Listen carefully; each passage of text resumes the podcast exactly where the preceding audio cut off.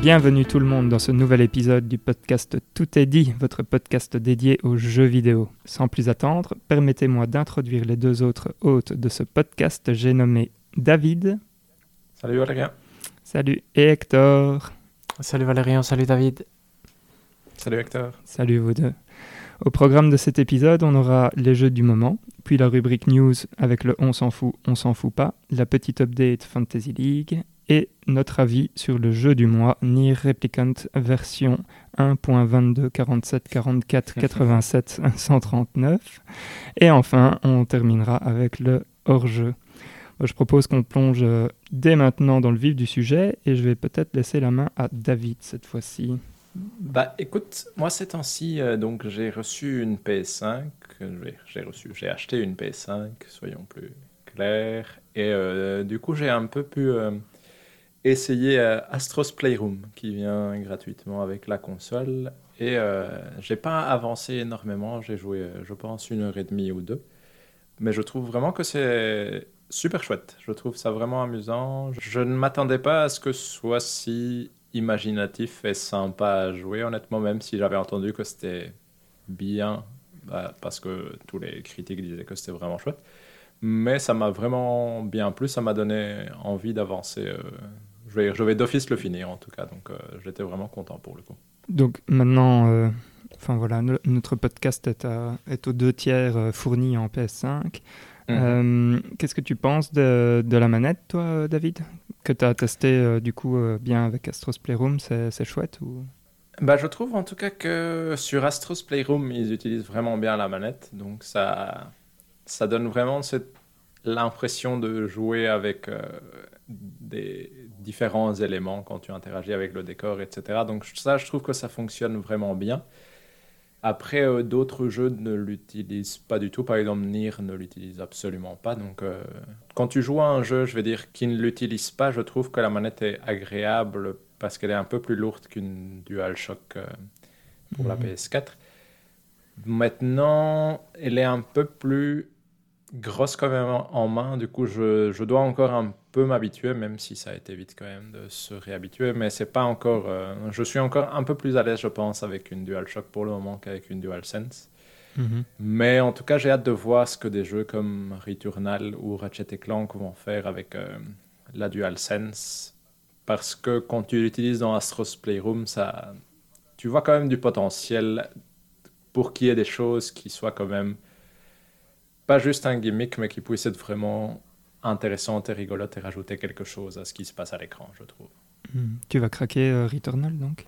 Hmm, J'hésite encore. J'hésite encore. J'hésite entre craquer Returnal, attendre Ratchet Clank, jouer à Resident Evil, etc. Donc euh, pour l'instant, beaucoup d'hésitation dans, le, dans, dans, ce que je vais jouer après.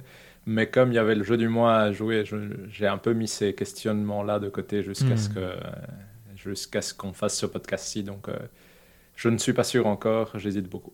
Hmm, je comprends. Rien d'autre euh, T'as pas envie de nous faire pas Enfin, je sais pas si t'es euh, si arrivé à un moment clé de, ta, de, de ta saison à Football Manager ou quoi? Bah, On est arrivé à un moment... On a fini une saison et ça s'est fini un peu en...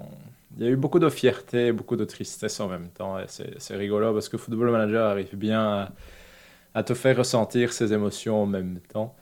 Pourquoi? Parce que donc, je joue avec Southampton, qui a priori, on vise vraiment le milieu de tableau. Et là, on s'est retrouvé, on était à cinq journées de la fin, je pense, et on était cinquième, à deux points de la quatrième place. Mais on avait un calendrier très compliqué, sachant qu'il fallait qu'on joue vraiment genre trois des quatre équipes qui étaient devant nous et euh, Manchester City en prime.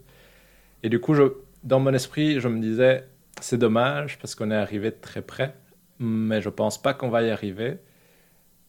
Et on a la série de matchs difficiles a commencé à, se jouer et on, a réussi à, à, gagner trois matchs ou quatre matchs sur les cinq qui nous restaient et on a fait match nul le dernier. Tout ça pour finir quand même cinquième à la différence de but, mais à deux points de la deuxième place. Du coup, il y avait beaucoup de fierté parce que je ne m'attendais pas à ce qu'on fasse aussi bien, mais en même temps beaucoup de tristesse parce que du coup, on rate quand même la Ligue des Champions qui était un peu euh, le rêve, on va dire. Maintenant, la nouvelle saison a recommencé. On est, on est, on fait un meilleur début de saison. Du coup, cette fois-ci, j'ai vraiment espoir de finir parmi les quatre premiers. Mais on, on verra bien pour le coup. Hmm. Excellent.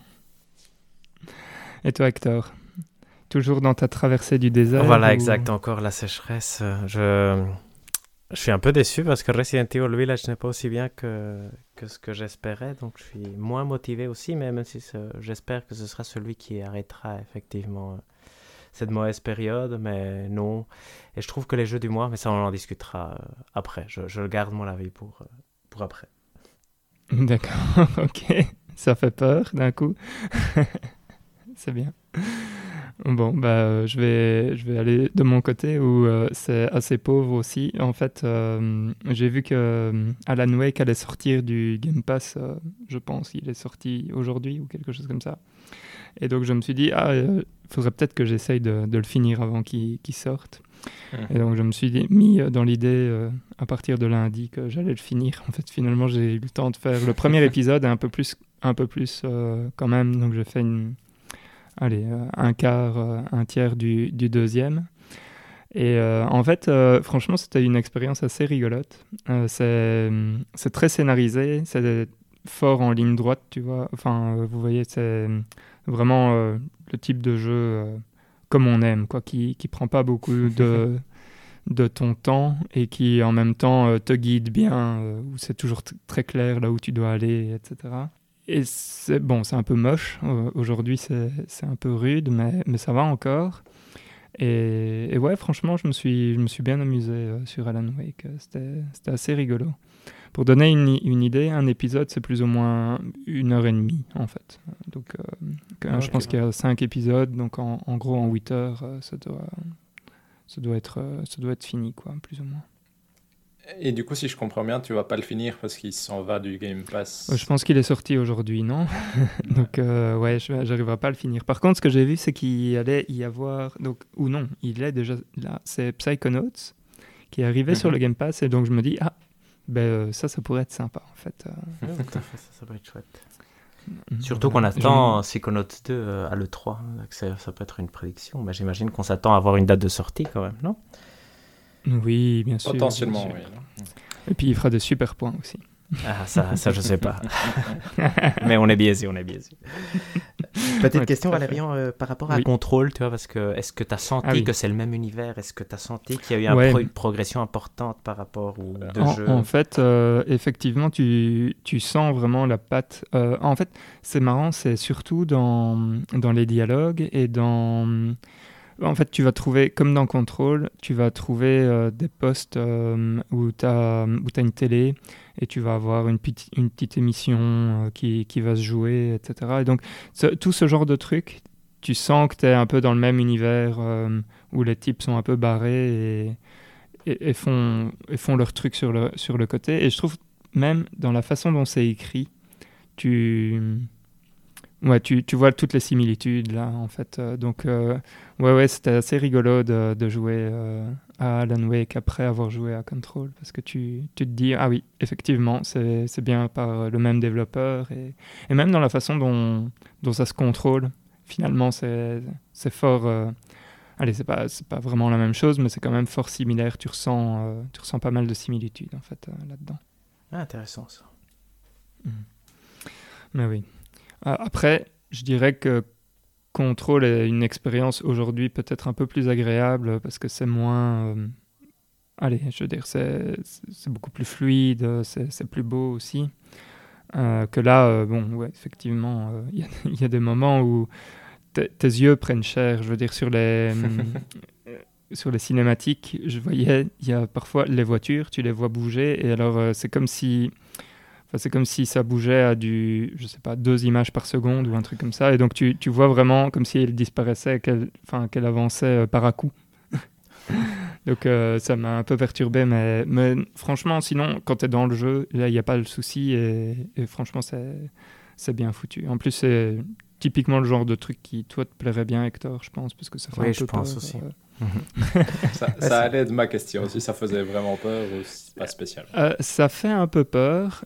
C'est, je sais pas, en fait, par rapport à Control, je dirais ça fait un peu plus peur que Control, mais c'est un peu dans le même délire où tu, tu sais que c'est. Je sais pas, c'est un peu plus une peur de science-fiction, j'ai l'impression, que d'horreur. En tout cas, c'est ce que j'ai ressenti. Mais bon, après, je, je, suis, je me trompe peut-être. Mais habituellement, je suis une chochotte euh, finie sur les trucs euh, de type un peu surnaturel, etc. Et, et, là, ça allait encore parce que je l'assimilais plus. Et peut-être que je suis biaisé à cause du fait que j'ai joué à Control avant, en fait. Mais bon, voilà. Mais donc, ouais, une, euh, une chouette expérience, même si j'y ai pas joué euh, beaucoup. Je me dis, s'il revient un jour sur le Game Pass, euh, je le finirai très certainement. Quoi. Mhm. Et voilà, voilà pour ma part. Bah, je pense que c'est tout, non?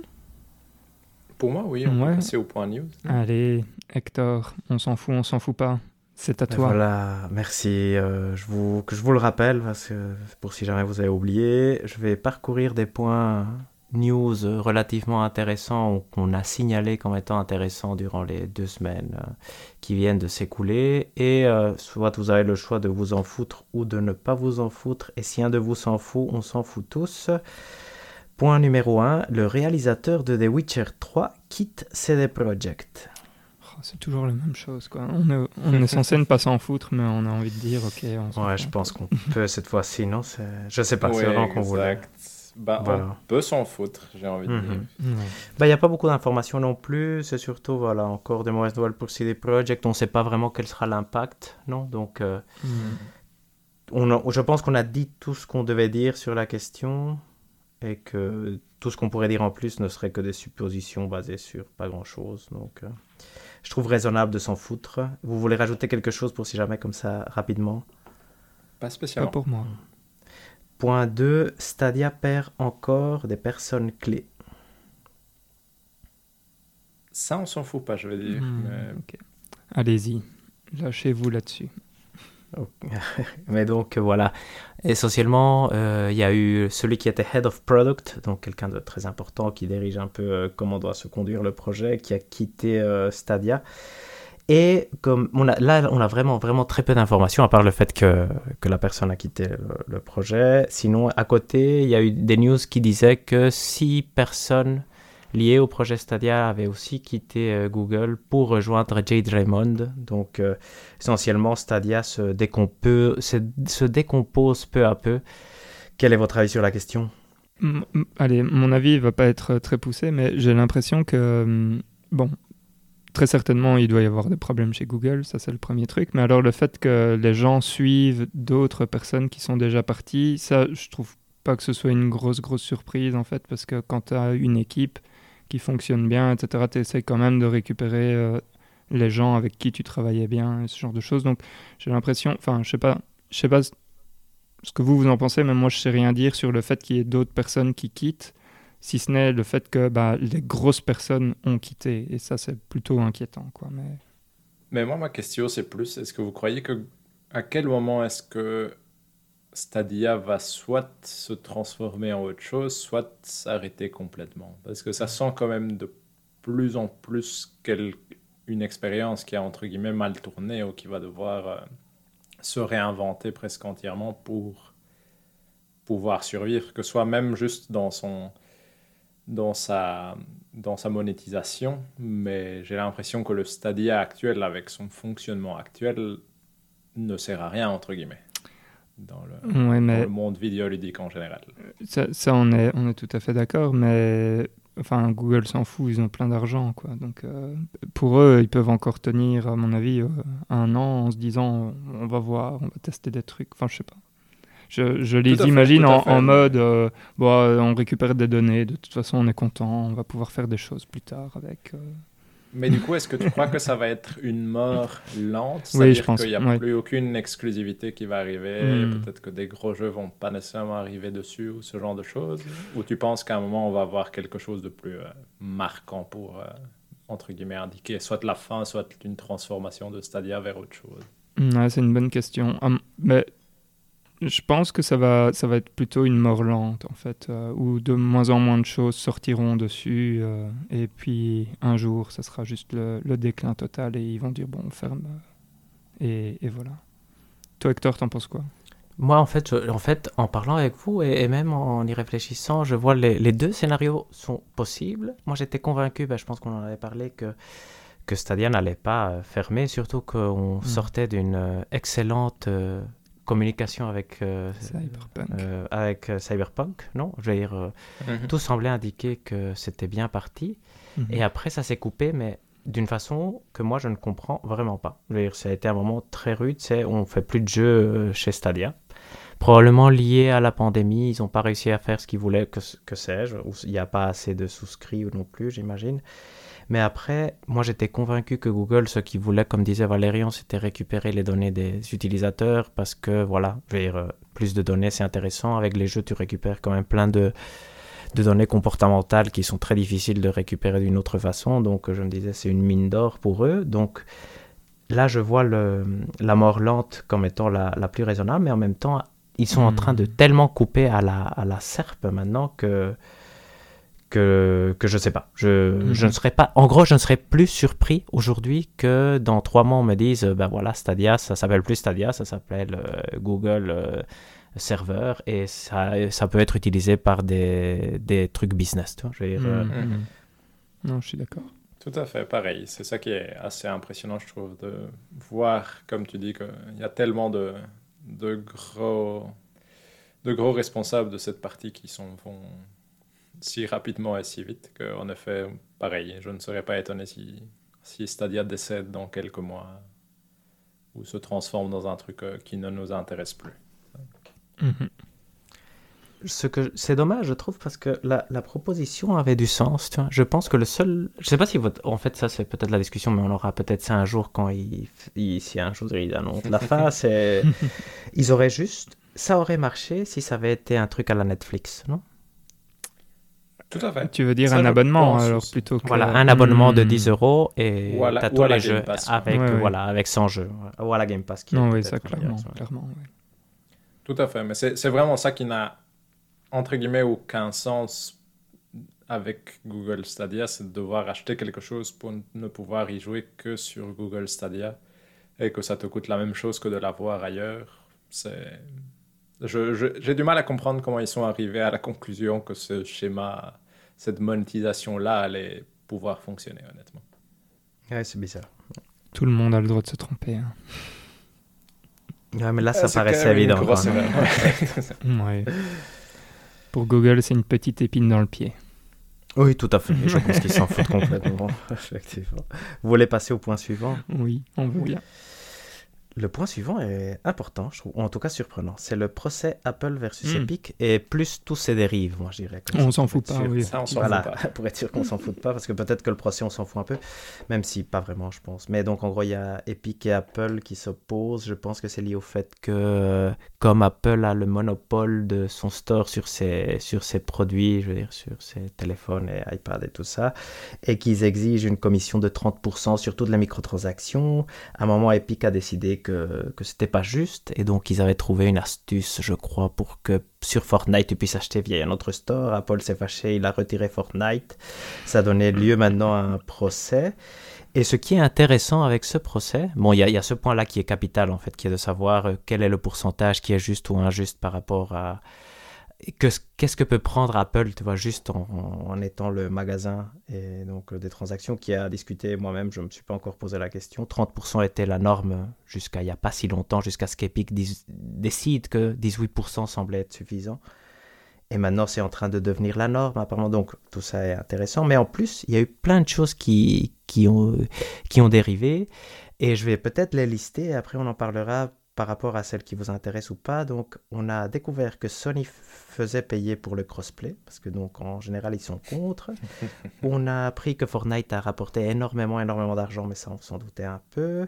On a aussi appris que Epic a quand même dû payer quand même pas mal pour avoir des jeux gratuits sur le store, même si je trouve que c'est encore raisonnable pour être honnête.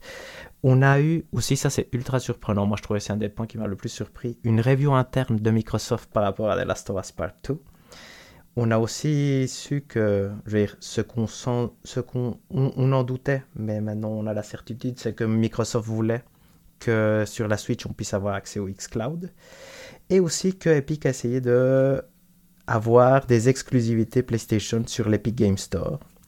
Et que aussi ils auraient commencé des discussions avec Microsoft et avec euh, Nintendo, mais là ça aurait été voilà, et mais là ça aurait été beaucoup euh, beaucoup moins loin.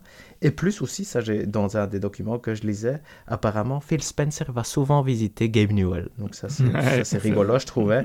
Et donc euh, donc voilà votre, votre avis sur la question. Il y a plein de choses qui sont sorties, donc peut-être que j'en ai j'ai oublié d'en lister. Donc si vous avez d'autres trucs intéressants, quels sont les lesquels vous attirent le plus, lesquels vous ont le plus surpris? Je suis curieux d'avoir votre avis.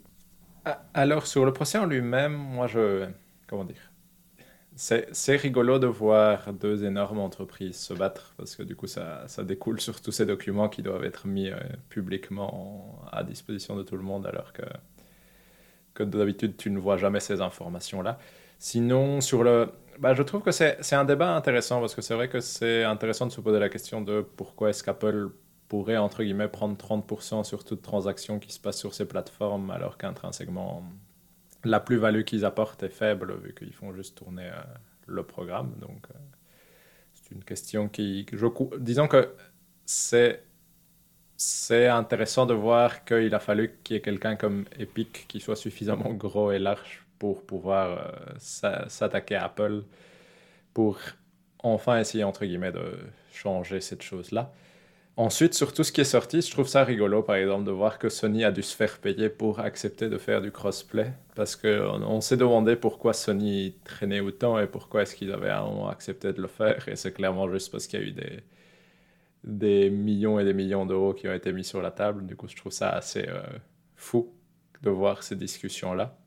Et je trouve ça rigolo de voir que Epic essaye d'avoir paye énormément d'argent pour avoir des exclusivités sur son store et qu'ils ont essayé de discuter avec tout le monde. Autant avec Sony ça ne m'étonne pas, autant ça me fait rire qu'ils aient été discuter quand même avec Nintendo pour voir si si la possibilité existait d'avoir les jeux sur l'Epic Game Store. Je trouve ça marrant. Si je dis pas de bêtises, ils ont envoyé un courrier à Nintendo. En fait, ils n'ont jamais reçu de réponse. ouais, c'est ça. J'aime bien, c'est vraiment style Nintendo, genre ça sert à rien de répondre à ça. De toute façon, on n'est que porté sur nos machines. Quoi. Non, ouais, je, suis complètement d'accord avec David. C'est surtout intéressant de voir tout ce qui ressort de, de ce procès. Tu apprends plein, plein de choses euh, qui sont très intéressantes. Mais après, j'ai rien d'autre à dire euh, de très intéressant pour ma part, Hector. Ah, ok. Laquelle vous a marqué le plus, vous, vous direz?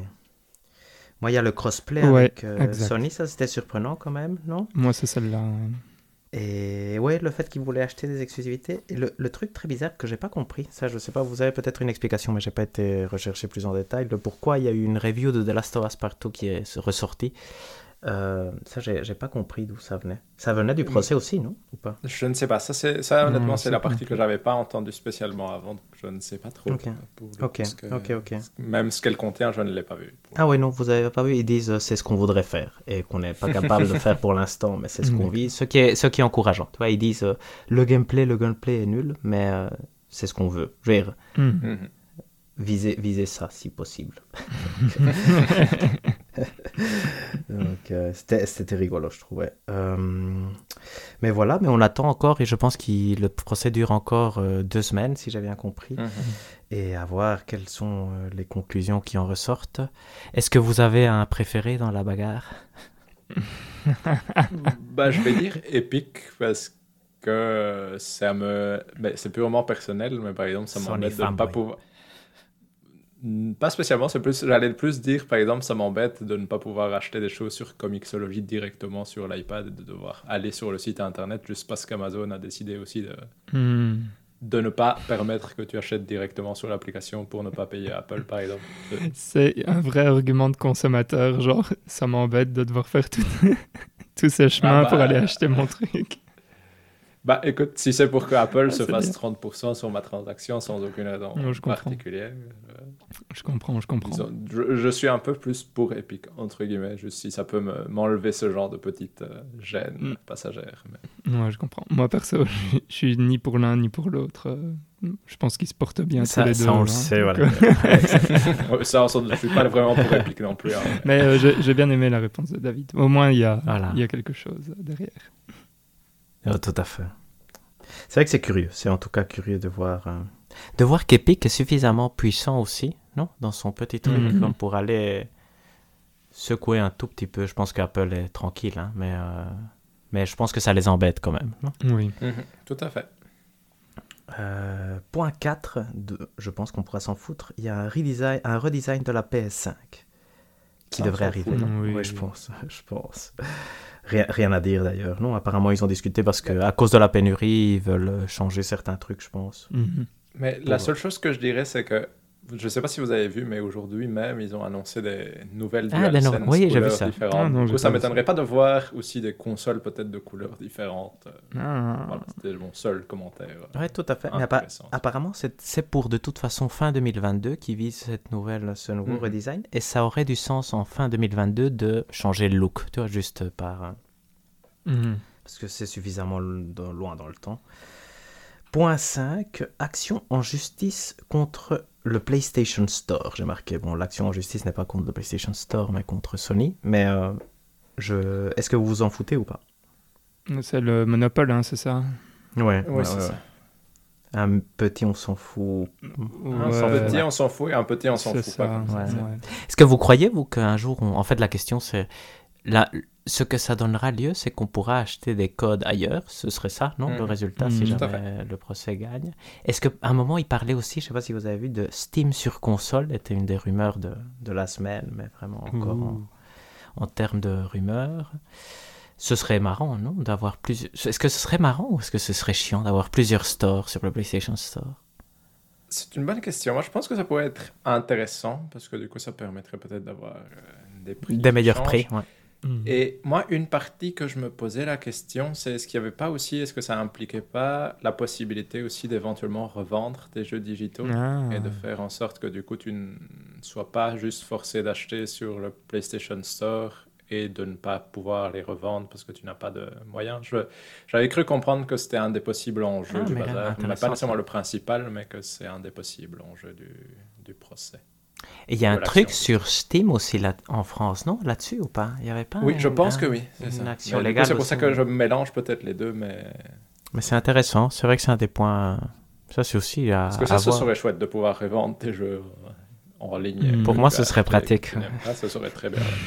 tu les garderais tous, Hector? Mens pas. Ouais, c'est vrai, c'est vrai. Je- non, je les vendrais, je les rachèterais après. Ah oui, c'est ça, en solde, bien sûr. C'est vrai que ça ouvre plein de possibilités ludiques. ouais.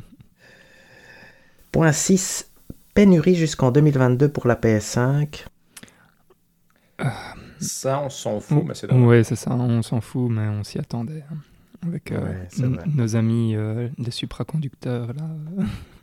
C'est fou ça quand même. hein, D'ailleurs, euh, rien à voir, mais euh, vous y croyez toujours à la Switch Pro euh, pour cette année Grâce à ça? Non. Ce serait quand même bizarre, je trouve hein. aussi. hein, ouais. Ça va. serait- ça Enfin, va. Switch Pro, je sais pas comment on doit l'appeler. Swi- Switch 2.0, un truc comme ça. Mais c'est vrai que ça ouvre la question de est-ce qu'ils auraient dû attendre un an avant de lancer ces machines Mhm. Et c'est difficile à dire. hein. Ouais, Parce qu'ils vendent quand même la machine, toi, j'ai, euh, et ils Tout à fait, créent ouais, une envie incroyable. Ouais, et quand la machine sera disponible, il y aura plein de jeux. Donc c'est vrai que Mhm. finalement, ils en profitent aussi.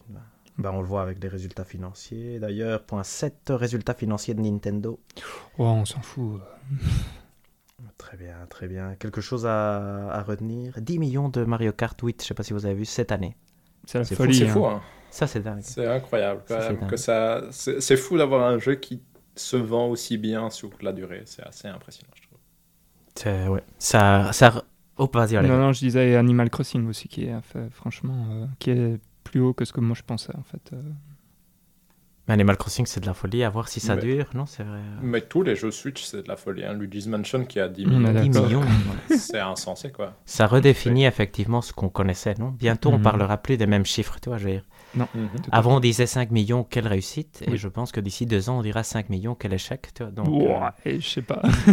Quand Non, même. mais tu vois, c'est 10 millions pour Luigi's Mansion 3. Lorsqu'on dira Uncharted a fait moins que Luigi's Mansion, Oui. ça, fait mal, tu vois. Je euh, je Mhm. sais pas. Tout à fait. Tout à fait. Euh, Résultat financier des autres éditeurs, ça c'est le point 8. Euh, Ça, je perso, sais. moi, je m'en fous un peu, mais... Ouais, on s'en fout. Ok. je- Ouais, ça on s'en fout, mais c'est. Tous, tout le monde euh, se porte super bien, non? Et, Oui, c'est vraiment ça. Et Mhm. EA vit du free-to-play et Ubisoft voudrait vivre du free-to-play. Je pense que c'est ça les trucs à retenir.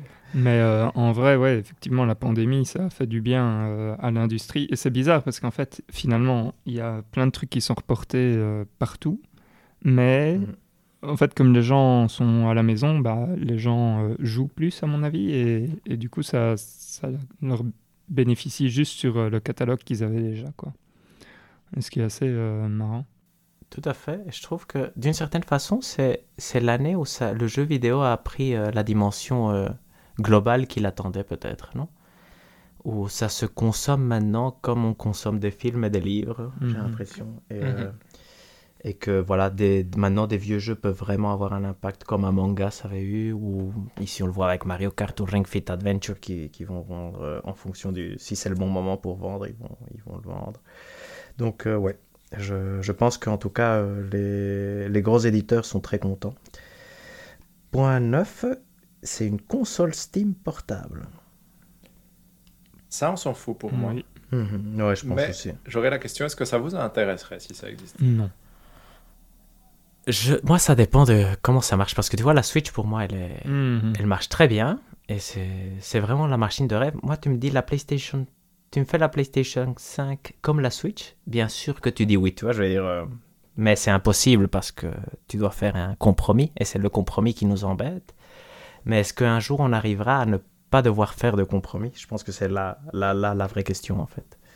Tout à fait. Mais du coup, je me demande, tu vois, quand j'ai vu le projet, je me suis dit, tiens, ça a l'air d'être trop tôt pour que ça puisse vraiment Mhm. être intéressant. Ouais, c'est ce que c'est aussi. Moi je pense, moi je pense que peut-être dans 10 ans, non. Mais c'est vrai que maintenant quand tu vois euh, le, nouvel iPad Pro, des choses comme ça, moi je Mhm. suis pas ces trucs-là de près, mais j'ai l'impression qu'ils sont quand même, ils commencent à devenir très puissants. Donc euh, est-ce que, je sais pas. Je sais pas quelle est la vraie Mhm. contrainte en fait non plus. Donc euh.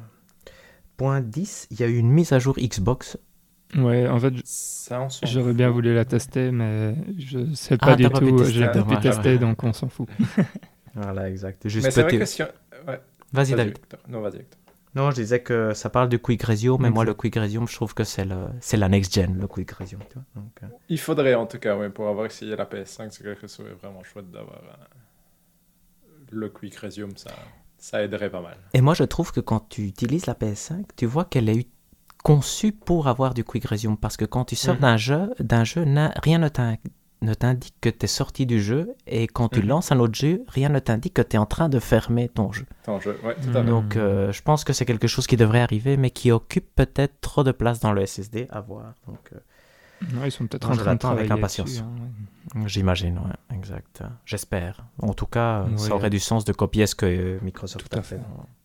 Et point 11, qui est pour moi le point qui permet de passer, euh, à- permet de discuter de la Fantasy League en tout cas, qui est de savoir que Elden Ring sortirait en 2022 et que Skull and Bones, un classique du draft, a été encore repoussé. Mais euh, rien à voir, Skull and Bones, je trouve que c'est quand même fou parce qu'il a été annoncé en 2017 ou un truc comme ça, non? Oui, c'est ouais, exact. Et- Mais il devait sortir en 2019 et il avait déjà été repoussé, je pense. non? Pour ça? moi, ça n'a aucun sens en plus parce que ça, a l'air d'un- ça avait l'air d'un petit jeu. Je veux dire, petit. euh, tu vois, ça avait pas l'air d'un Assassin's Creed, quoi. Donc, je comprends pas que tu traînes un truc pareil aussi longtemps. Soit annule-le, soit sors-le. ouais, vende exact, pas, et non puis On- voilà. On est d'accord que c'était le truc, c'était le spin-off du, euh, des, Des batailles guerres navales, voilà, ouais, exactement. des, guerres navales, exact. Ouais, bah ouais, je, je comprends pas euh, ce qu'ils sont en train de faire avec ça. Du coup, vous pensez qu'il va vraiment sortir un jour ou ça va être euh, Moi, ce, genre de jeu Non, qui va un jour disparaître euh, comme ça? Tu dis Moi, il doit disparaître, non? Ouais, j'ai l'impression. Moi, il va peut-être être totalement rebooté, mais vraiment euh, entièrement. Quoi. On aura un trailer euh, où on nous remontrera des cinématiques et le jeu à nouveau. et- Mais oui, je comprends pas pourquoi tu dis il est repoussé à 2022 alors qu'on se s'en doute très bien, entre guillemets. Tu vois. Il pourrait ne plus rien dire sur Skull and Bone. Je pense qu'on a tous la supposition qu'il n'existe plus. Mais Comme ça, Illumination, ce serait un free-to-play, non? Potentiellement, vu leur nouvelle euh, envie de vivre de ça en partie, euh, Mhm. ça aurait du sens, je trouve. Rien à voir que tu disais, il va être rebooté. J'imaginais un Assassin's Creed euh, Battle for the Sea ou un truc comme ça. Oui, exact, c'est vrai. Il va être Assassin's Creed Skull and Bones. voilà. ouais, ça c'est encore moins original, mais ouais. Excellent. Et donc, effectivement. Quelque chose à dire sur Elden Ring, pardon Ouais, être super triste. euh, enfin, con- content parce que parce qu'il est pas chez moi. Mais quand même super triste vrai, parce qu'on on veut. euh, Enfin, moi, en tout cas, je veux le nouveau From Software parce que même si ça va être la même chose qu'un Dark Souls ou un truc comme ça, je suis, je suis de nouveau prêt, en fait. Voilà. Ça fait assez longtemps exact, mais, que euh, j'ai envie de, de me replonger dans un univers comme ça, en fait. Mais From Software a l'intelligence de, en tout cas, à chaque fois qu'ils sortent ou qu'ils essayent un nouveau truc, ça ne se dévie pas énormément de, de leur proposition originale, mais ils savent vraiment apporter un, quelque chose qui, qui est de qualité. Donc, euh, Hmm. j'espère, d'une certaine façon, Elden Ring est le, le vrai test, non, pour From Software?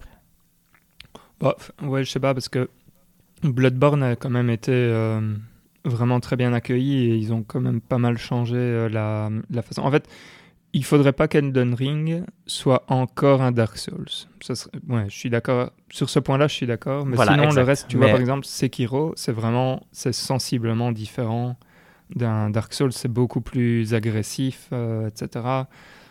Donc, enfin, je j'ai fait, confiance mais- en mais- eux mais- pour faire un, un jeu différent. Mais je suis d'accord qu'il y a quand même ce petit risque de ce qu'on a vu de ce qui avait été euh, leaké il y a maintenant euh, pas si longtemps.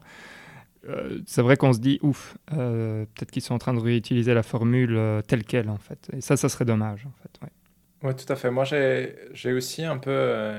comment dire Je trouve aussi que c'est quand même un test sympathique dans le sens où Sekiro était pas mal. Mais Sekiro ne m'a pas fait me dire tiens, une nouvelle franchise est née et va forcément avoir un Sekiro 2 et 3 et, et, et 4 par la suite, comme l'a eu Dark Souls. Du coup, euh, du coup je, je sais pas, je suis curieux de voir. C'est clair que les fuites qu'on a vues, ça ressemblait très fort à du Dark Souls, mais peut-être qu'ils réussiront à apporter un twist euh, Mhm. qui change quand même suffisamment la donne pour que euh, ça fasse nouveauté. Parce que ça, c'est vrai aussi, pour l'instant, ça vise exactement le même type de joueur, non? Ou pas? Mhm. Dire, c'est- Oui, c'est du. Les Fantasy. 15 millions qui achètent, voilà, Ouais, exact. Mais même, euh, tu vois, ou que jeu difficile, euh, Mm, level mm, design mm. euh, très, très poussé, Mhm. je pense que... Mais à voir, hein, je suis impatient. Et euh, sinon, vous avez des choses à dire sur la Fantasy League, Valérian? Je te laisse la parole. Oui, il s'est passé euh, quand même deux, trois choses. hein. Tout d'abord, donc on va commencer chez David. Il y a eu euh, bah, Resident Evil Village qui est sorti, qui lui rapporte euh, quelques points, puisqu'il a 84 euh, au total. Donc c'est 14 points pour David. Félicitations, David. C'est pas mal. C'est un peu décevant. Honnêtement, j'en espérais un 88 pour être honnête. C'est décevant pour le deuxième pic du draft, hein, non je trouve. hein. Voilà, exact. Ça, euh, je veux dire, attendez. J'allais dire une bêtise. Ah non, chez moi c'est Horizon Forbidden West. J'a- J'allais dire, euh, moi j'avais pris Cyber Shadow en deuxième, mais non, en fait c'était troisième. Ok. Oui, bon, après, euh, on sait que ça va bien se passer pour David parce que Hollow Knight, euh, ça, va, ça va lui rapporter Moi, j'ai beaucoup. peur, moi, j'ai peur de ce genre de choses. Moi, je, moi je, je regarde ma liste et des choses que je pensais qui allaient sortir presque d'office. Maintenant, j'ai vraiment peur. du coup. Ça, je trouve que c'est dingue à quel point il y avait des certitudes en début d'année et que maintenant on est tous en train de trembler. Je pense que même Valérie avec Ho- Ho- Horizon Forbidden West, Ouais, moi, je pense que même là-dessus la confiance n'est pas à 100%. on, non? on en, on en reparlera un tout petit peu après, si vous voulez. Mais donc, juste pour dire quand même, David euh, a eu un deuxième jeu qui est sorti et qui lui rapporte des points, je pense. Ou il était déjà sorti la dernière fois? MLB The Show 21 lui donne 8 points. C'est quand même pas mal. Ouais. C'est 8 finalement. ouais. Exact. Ça, ça va. Ça, Ouais, ça va. franchement, c'est plus ou moins dans la gamme de, de ce que j'attendais. Un bon. Je, Je pense- je me disais ouais. bien qu'il aurait autour de 80. Quoi, un peu plus. Ouais. 80 aurait été pas mal, je trouve. ça, ça- ça aurait été un très bon pic alors d'un coup. Parce que c'était quoi, euh, David avait dit, le, point, le nombre de points moyen, c'est 7 ou un truc comme ça pour être. euh, C'est 7 ouais. points, ouais, exact. Et euh, sinon, il a fait l'acquisition de deux jeux. Euh, le premier, c'est Neo The World Ends With You. Très bon Mhm. pic, euh, David. Je suis... Quand je l'ai vu, Ma je supposition, me suis dit, mince. En fait, il est malin. ma supposition est que comme ça a un espèce de, de, allez, de following culte, Oui. les gens vont être indulgents avec lui et vont lui mettre des plus beaux points qu'il ne mérite. Oui. Ça, c'est sûr. Du coup, c'est mon espoir. Ni quand on te voit. Voilà. Du coup, j'espère au fond de moi-même un 83. roi caché, tu vois, quelque part. Mm. Du coup, je le regarde avec, avec, avec hâte de voir ce que ça va donner. J'ai peur d'avoir fait une connerie. Je pense pas. J'ai espoir. Non, je, pense que je pense que tu es safe. Et alors, tu as pris un deuxième choix qui est assez safe, qui est Football Manager 2022. Oui, mais ça, ça, c'est le cœur qui parle et la raison aussi, parce que ça, voilà, la sagesse. ça va être. Et, au moins, ça assure quelques points. tout à fait. Et alors, euh, quelqu'un d'autre qui, a, euh, qui s'est jeté, mais directement dessus. là, là, je vous ai surpris quand même. Hein. tout à fait. quand même. qui, au moment de l'annonce, s'est dit c'est bon, je le prends. Et il a pris Lost Judgment, qui sera donc la suite de Judgment, qui a été fait par euh, l'équipe Ryu Gotoku, c'est ça? Ou je me trompe? Go mhm. Gataku? Non, je, pense. Bien joué Hector, c'est un... Petite anecdote, quand j'ai fait le bid, il n'avait pas encore de nom officiel, même s'il avait déjà été annoncé. Donc j'ai eu un stress en me hmm. disant, c'était Judgment Sequel ah mhm. dans le Fantasy League, et je me suis dit, je le prends quand même. Mais c'est bien vu, hein. ça va quand même te rapporter un beau 80. Moi j'espère 82 au moins, ouais, exact. Oh, tout à fait. Je me replace, je me replace. Par contre, il me reste une seule place pour euh, donc euh, Starfield, si tout va bien. Euh, oui, mais ça, on va se battre, à mon avis, s'il il se passe quelque chose comme ça, Hector. Oui, c'est vrai que ça va être génial. D'ailleurs, ça, mais ça, on garde pour les prédictions pour le 3. il va se passer plein de à préparer. Ça va être l'hécatombe. Non, ça va être. Moi, j'espère, en tout cas. Moi, autant je trouve que la dernière fois, on était un peu excités. Ici, depuis, depuis lors, rien ne s'est passé. Je pense que ça va recommencer à monter euh, d'ici, moi, je dirais une ou deux semaines. Non, parce qu'il y aura de nouveau des, des, rumeurs qui vont circuler. Et après, avec le 3, on devrait être content. Par contre, je suis déçu que EA ait déplacé son truc à juillet. Ou, bon, ils l'ont pas déplacé, mais ils l'ont placé en juillet. J'aurais préféré que tout soit en. Mais oui, donc, effectivement, on va reparler de ça euh, dans deux semaines, a priori. Hein. Mhm pour la exact.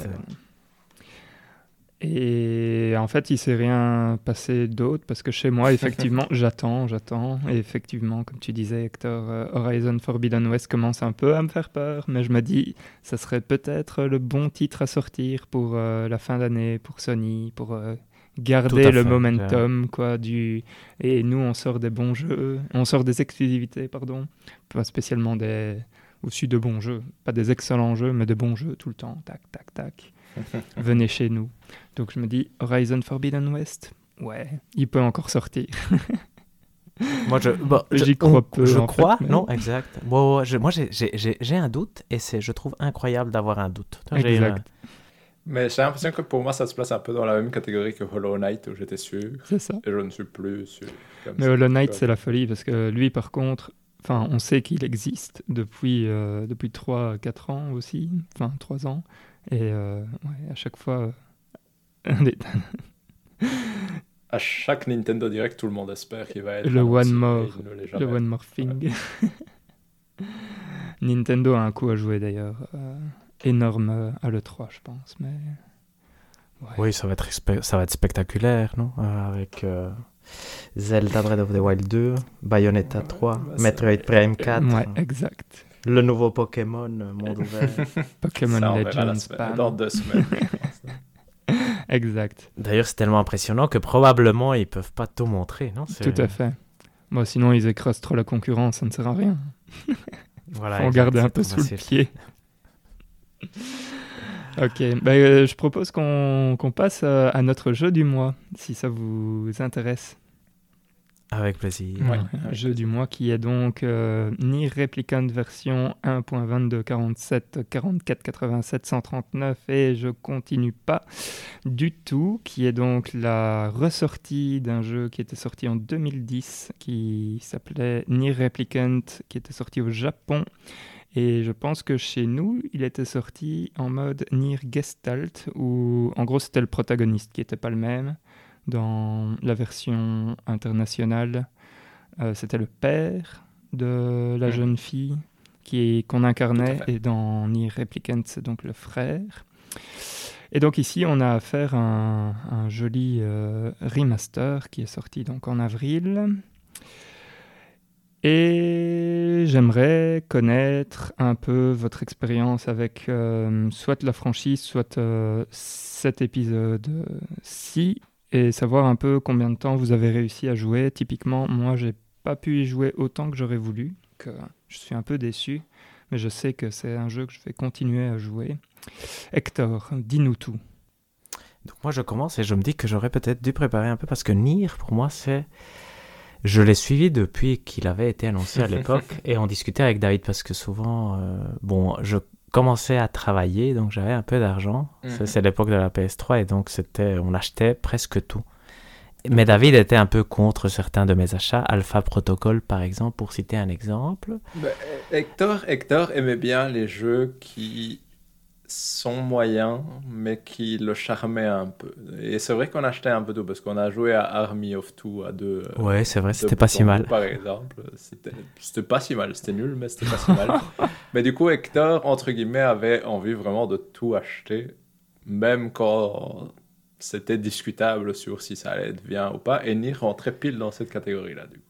Exact, parce que Nier n'était pas du tout un succès critique, non? Mais avait ce, Mhm. ce charme un peu très particulier que, dont on pourra parler après. Et c'est un de mes gros regrets, c'est de ne pas avoir acheté Nier à l'époque, parce que je l'ai finalement pas acheté, je ne l'ai jamais acheté, donc j'ai toujours aimé Nier. Après, Nier a eu une euh, renaissance, presque une résurrection euh, tout à fait inattendue, avec euh, Platinum qui s'est joint à, à la partie et qui a produit le maintenant culte et excellent Nier Automata que j'ai très peu joué. Mais, euh, mais donc j'attendais ce remaster quand même avec euh, relative impatience. Par contre, je suis dans ma période de sécheresse et voilà, si, si vous rentrez dans les détails, j'ai joué deux heures et demie. J'ai envie de continuer. Je trouve que c'est un jeu euh, qui a beaucoup de charme, mais qui est super lent à démarrer, un peu comme là c'est la critique des jeux du mois, mais je trouve que la plupart des jeux du mois qu'on a pris pour l'instant ont quand même un démarrage très très lent qui pour l'instant, comme j'ai une tendance à avoir des difficultés à rentrer, euh, à, avoir cette envie de jouer, à chaque fois j'achète le jeu Day One, je le lance, et 45 minutes après, j'ai comme, ben, bon, qu'est-ce que... Parce que, bon, mais je vous laisserai en parler parce que vous, êtes, vous avez plus joué que moi, vous avez plus quand même plus d'expérience avec ce type de jeu. Je le trouvais charmant. Je trouve qu'on voit très fort que c'est un jeu PS2 qui a fini sa vie sur PS3 parce que vraiment, moi, ça me rappelait beaucoup Final Fantasy X. Je ne sais pas pourquoi. Mais, euh, mais c'est un jeu que j'ai envie de continuer. Donc, euh, Mhm. ça, c'est ça, c'est ce que je peux dire de mon côté. À toi, David. Mais moi, du coup, si je peux complémenter Hector, je... moi, c'est rigolo parce que c'est un peu l'inverse dans le sens où c'est plus. J'ai l'impression d'avoir été celui qui a bloqué Hector de l'acheter parce que je me souviens avoir Nier à l'époque et être là, mais c'est encore un de ces jeux qu'Hector a envie d'acheter mais qui va pas être terrible. Tu vois, genre, vraiment ce 6 ou ce 7 sur 10, entre guillemets, où tu es là, pourquoi tu veux acheter ça alors que tu pourrais acheter autre chose? Et du coup, Nier Automata, j'ai un peu joué, pas tellement que ça. J'ai comment dire? Je trouve que c'est pour Nier Automata je trouve que c'est un chouette jeu mais je trouve que ça reste un jeu où quand tu poses la manette je n'avais pas spécialement envie de la reprendre. Du coup à un moment je l'ai laissé tomber et je n'ai jamais vraiment pris l'occasion de le recommencer. Mais même si j'aimerais bien le continuer pour aller plus loin et donc ici j'ai pu jouer une dizaine d'heures moi pour le coup donc c'est un peu plus je pense être pas si loin de la fin. À mon avis, il me reste 4-5 heures pour finir la première fin, parce que ça reste des jeux où il faut a priori les finir plusieurs fois. Et ce que je dirais, c'est que, comme disait Hector, ça commence très lentement, et moi je trouve que c'est un jeu extrêmement inégal. C'est-à-dire qu'il va avoir des moments charmants, et qu'il va avoir vraiment des moments où tu vas regarder ton écran et te demander comment c'est possible que un design pareil ait pu rester euh, dans le jeu mais on détaillera un peu plus ça après. Mais du coup, je trouve que c'est extrêmement inégal, très charmant par moments et très ennuyeux par d'autres moments. Hmm. Je vois. Moi, pour ma part, c'est donc j'ai pas joué au- à l'original. Le premier auquel j'ai joué, c'est Nier que j'ai fini. J'ai fini la, première fin et j'étais bien avancé dans la deuxième euh, partie. Euh, et que j'ai beaucoup beaucoup aimé, mais que j'ai lâché à un moment parce que bon, y avait d'autres choses à faire, euh, d'autres trucs à jouer, quoi. Et ici, quand je l'ai démarré, enfin, ça m'a vraiment, je sais pas, choqué à quel point c'était vraiment le même type d'expérience, mais en plus vieux, effectivement. Même si, euh, allez, c'est un remaster, mais on sent quand même que, que, que ça date un peu sur certains points. Et je dirais que je suis arrivé. Donc, moi, j'ai joué plus ou moins 8-9 heures, en fait, à, à, celui-ci. Et je suis arrivé pas aussi loin que David, parce qu'on en discutait un tout petit peu avant l'émission. Euh, mais, enfin, j'ai un avis sur, euh, sur la bête et je pense que, voilà, on va, on va pas tout le temps être euh, d'accord. Mais voilà. Donc, euh, si quelqu'un veut commencer pour, pour parler un peu de, de ce qu'il a, de ce qu'il n'a pas aimé ou de ce qu'il a fort aimé là-dedans, je suis tout oui. Mais coup, je vais, je vais essayer de commencer sans, sans rien spoiler. Mais moi, mon principal souci avec le jeu, c'est que je trouve qu'il a des moments, qu'il a un certain charme dans sa façon de présenter les choses, c'est-à-dire qu'il a une belle musique, il a une ambiance qui est assez mélancolique en général, parce que c'est un monde qui est quand même un peu isolé, un peu abandonné, un peu qui ne va pas très bien. Mais par contre, le jeu décide que tu vas refaire les mêmes endroits plusieurs fois, faire des allers-retours dans la même plaine vide et qui, au premier abord, peut paraître un peu charmante et qui, à la 25e fois que tu la traverses, devient très monotone. Et c'est, c'est ça mon gros souci avec le jeu, c'est que je trouve qu'il a du charme dans sa présentation et même dans ce qu'il fait avec son histoire et dans certains donjons, mais tout ça est entrecoupé, d'une énorme répétition, que ce soit dans les déplacements, parce que tu vas vraiment faire des allers-retours dans les mêmes environnements on continue. Parfois, tu vas avoir vraiment des missions où la mission va être de va à cet autre village, tu vas à cet autre village, tu arrives à cet autre village, on te dit ah finalement on peut rien faire pour toi, rentre à ton village et tu dois juste refaire le chemin inverse par exemple. Le jeu fait d'ailleurs une blague à un moment en mode haha j'ai entendu parler que le voyage rapide existait dans d'autres euh, endroits, euh, mais ici ça ne fonctionnerait pas parce que blablabla. Donc le jeu se permet même une réflexion là-dessus. Et je trouve que des choses comme le combat, par exemple, le combat est fonctionnel, mais peu intéressant aussi. C'est-à-dire que, euh, honnêtement, tu as plus carré, carré, triangle, triangle, et tu vas vaincre tout ce qui passe. Tu dois jamais réfléchir à ce que tu fais ou au pouvoir que tu utilises à peu de choses près. Donc, je dirais, c'est vraiment le jeu où les mécaniques n'arrivent pas à soutenir le charme que peut avoir le reste et font que ça reste quand même un petit effort d'y jouer, je trouve, en général. J'essaie de vraiment pas spécialement parler de l'histoire pour le moment, mais je trouve que tout ce qui est mécanique manque vraiment énormément de polish et de mise en place. Et, euh, et ça rend vraiment des, des parties de jeu entières très ennuyeuse, honnêtement. J'ai une question pour toi, David. Euh, tu as regardé des vidéos de, euh, de l'état du jeu de 2010 ou, ou pas? Aucune. Ah, Aucune. ok. Parce que. Euh, enfin, oui, tu aurais pleuré s'ils avaient repris euh, le même gameplay. Parce que... Enfin, bref, je te conseille d'aller voir.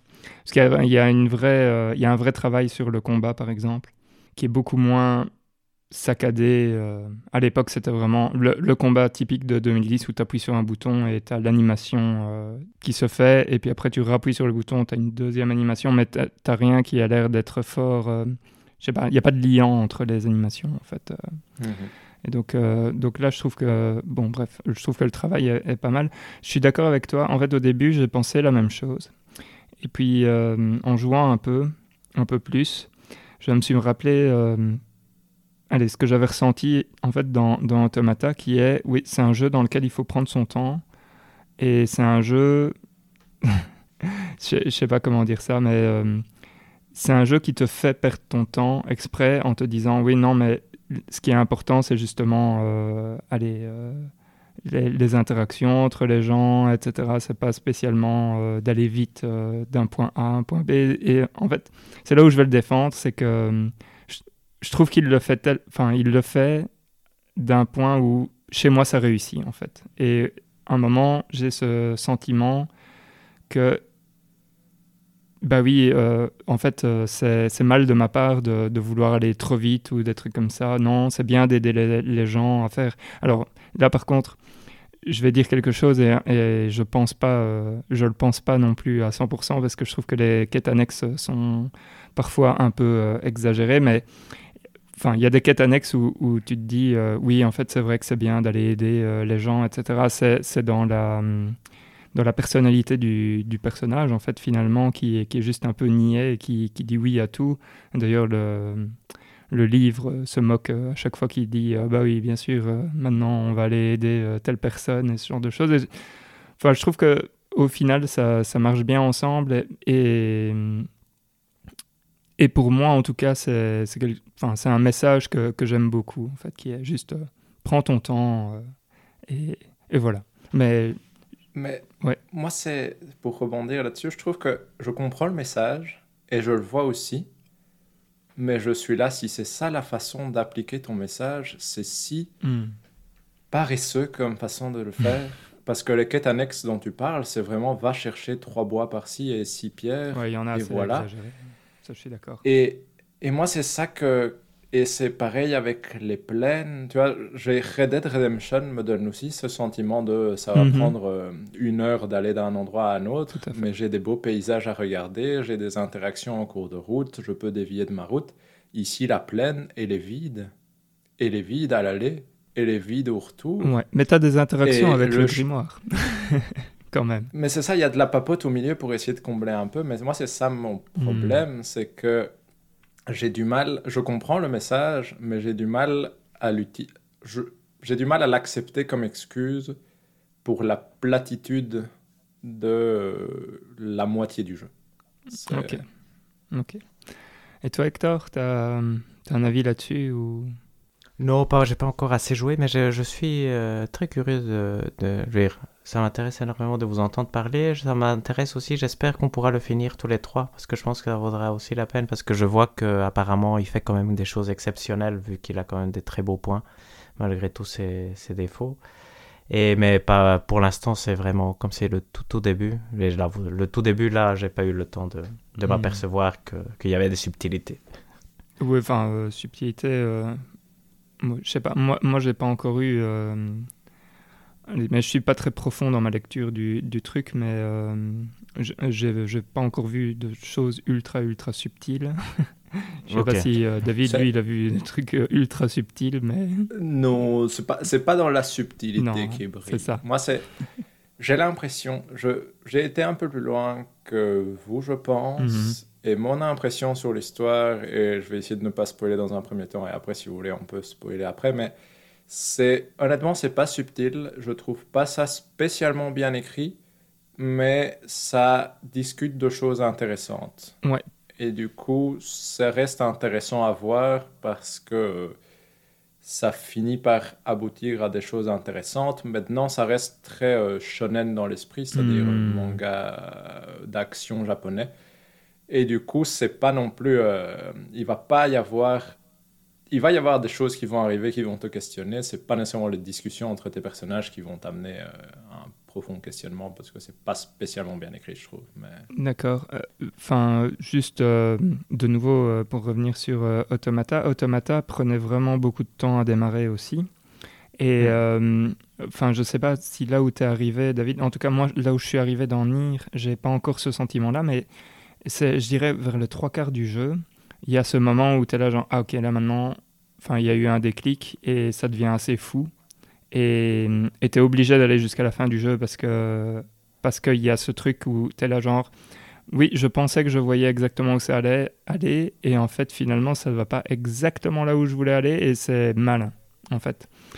Et, ce que j'avais cru comprendre en lisant des, critiques de, de celui-ci, c'est qu'il faisait la même chose, en fait. Donc, euh, donc je suis assez intéressé de savoir euh, où ça va aller. Est-ce que je peux spoiler un tout petit peu, du coup Allons dans le spoil, euh, ça nous, nous, fait pas mal. Vas-y, David. Ok, donc je vais, si vous ne voulez pas savoir, vous pouvez évidemment soit vous arrêter maintenant, soit passer quand même avancer un peu. Mais en gros, ce qui va se passer, donc au début, tu joues le petit frère, le grand frère qui est un jeune garçon. Mhm.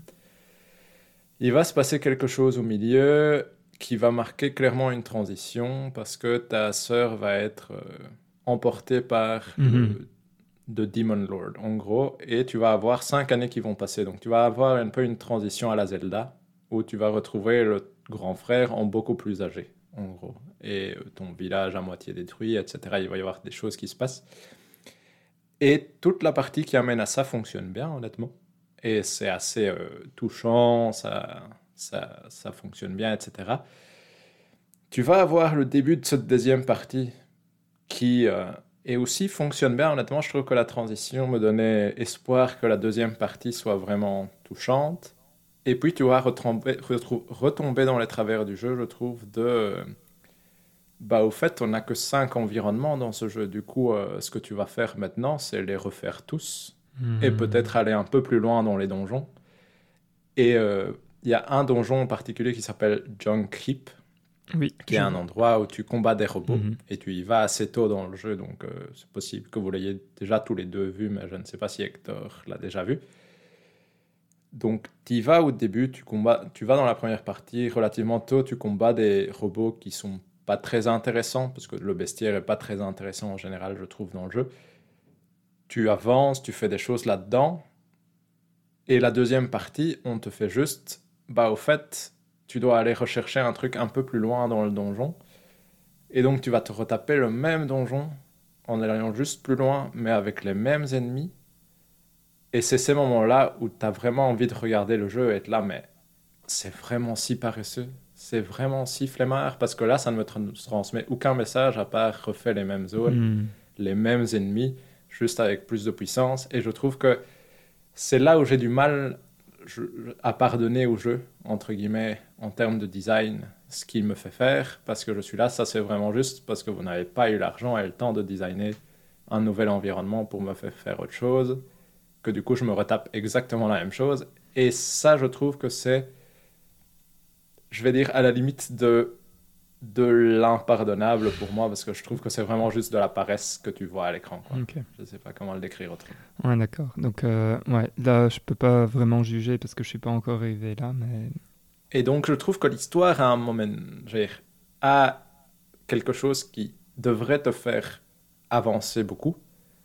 Mais par exemple, là où j'étais en mode où j'ai vraiment envie de continuer, j'ai joué une heure après et j'ai dû refaire ce donjon-là en plus long et en plus. Mhm. Je suis arrivé à la fin de ça et j'avais plus spécialement envie de continuer à jouer, par exemple. Ah, tu vois, c'est ça qui est dommage, je trouve. Mhm.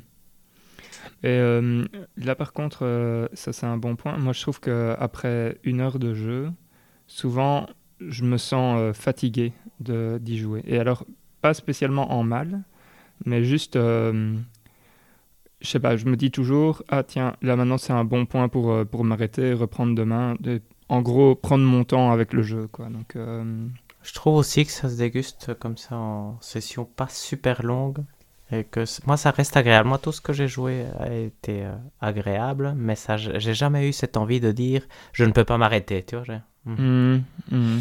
non et moi c'est ça qui m'embête c'est que je trouve que l'histoire du jeu pourrait faire que tu vois, que tu puisses te dire, euh, j'ai pas envie de m'arrêter. Parce qu'honnêtement, je trouve que c'est bien fait, c'est touchant, j'avais envie de voir ce qui allait se passer.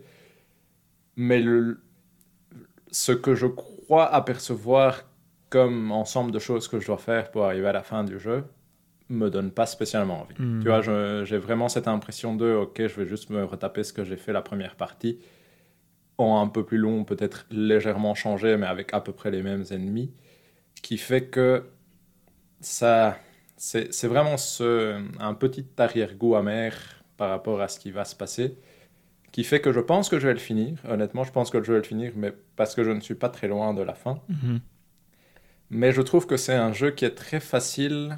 Je peux facilement m'imaginer, en tout cas me voir faire la même chose que ce que j'avais fait avec euh, Nier Automata, c'est-à-dire poser un jour la manette, me dire j'ai pas spécialement envie d'y continuer, et puis, une semaine va passer, un mois va passer, une année va passer, et puis je ne reprendrai jamais le jeu. Hmm. D'accord. Et euh, bref, je vais juste euh, transitionner vers un autre point. Enfin, il y a deux points en fait que tu as mentionné, David. J'ai envie de soulever ces deux points-là. Donc, tu parles de, de l'écriture. Moi, je trouve que euh, les dialogues sont vraiment très drôles en fait. je, quand, je, quand je lis les dialogues, que ce soit avec Kainé ou avec euh, surtout le, grimoire, je trouve ça très drôle. Et je sais pas ce que. Si tu, quand tu parles de l'écriture, tu parles de ça ou si tu parles de l'écriture de l'histoire en général, en fait. Je parle de l'écriture de l'histoire plus en hmm, général, dans le sens où euh, des raisons de faire des choses, à part que ta sœur va mal et que tu veux la soigner, il n'y a jamais vraiment plus de discussions bien intéressantes, je trouve. Je trouve que les discussions sont sympathiques. Avec le bouquin, c'est sympa et ça fait rire. Avec Kainé, ça fait, ça fait rire aussi, mais c'est pas. T'as pas de grands moments touchants qui fonctionnent juste parce que c'est bien écrit comme ça. Tu vois, hmm. tu, tu, vas, si tu vas avoir un moment touchant, c'est un moment grandiloquent parce que le jeu ne sait pas faire grand chose d'autre. Entre guillemets, comment dire, j'ai vraiment ça va être méchant pour les shonen, mais j'ai un peu ce sentiment avec les shonen de tout est exagéré parce que tu sais pas faire dans le discret, dans la façon dont tu racontes quelque chose. Donc, euh, si quelqu'un est triste, c'est parce qu'il est super triste. Et si quelqu'un est content, c'est parce qu'il est super content. Et c'est juste qu'ici, on est dans un monde mélancolique, du coup, tout le monde va à peu près mal. Et donc, c'est surtout de la tristesse qu'on va avoir. Mais c'est pas subtil, quoi. tout, tout, le monde va mal et puis euh, tout le monde meurt, quoi. Enfin, je dirais, tout, tous les, tous les proches des gens euh, meurent euh, très, très rapidement. Quoi.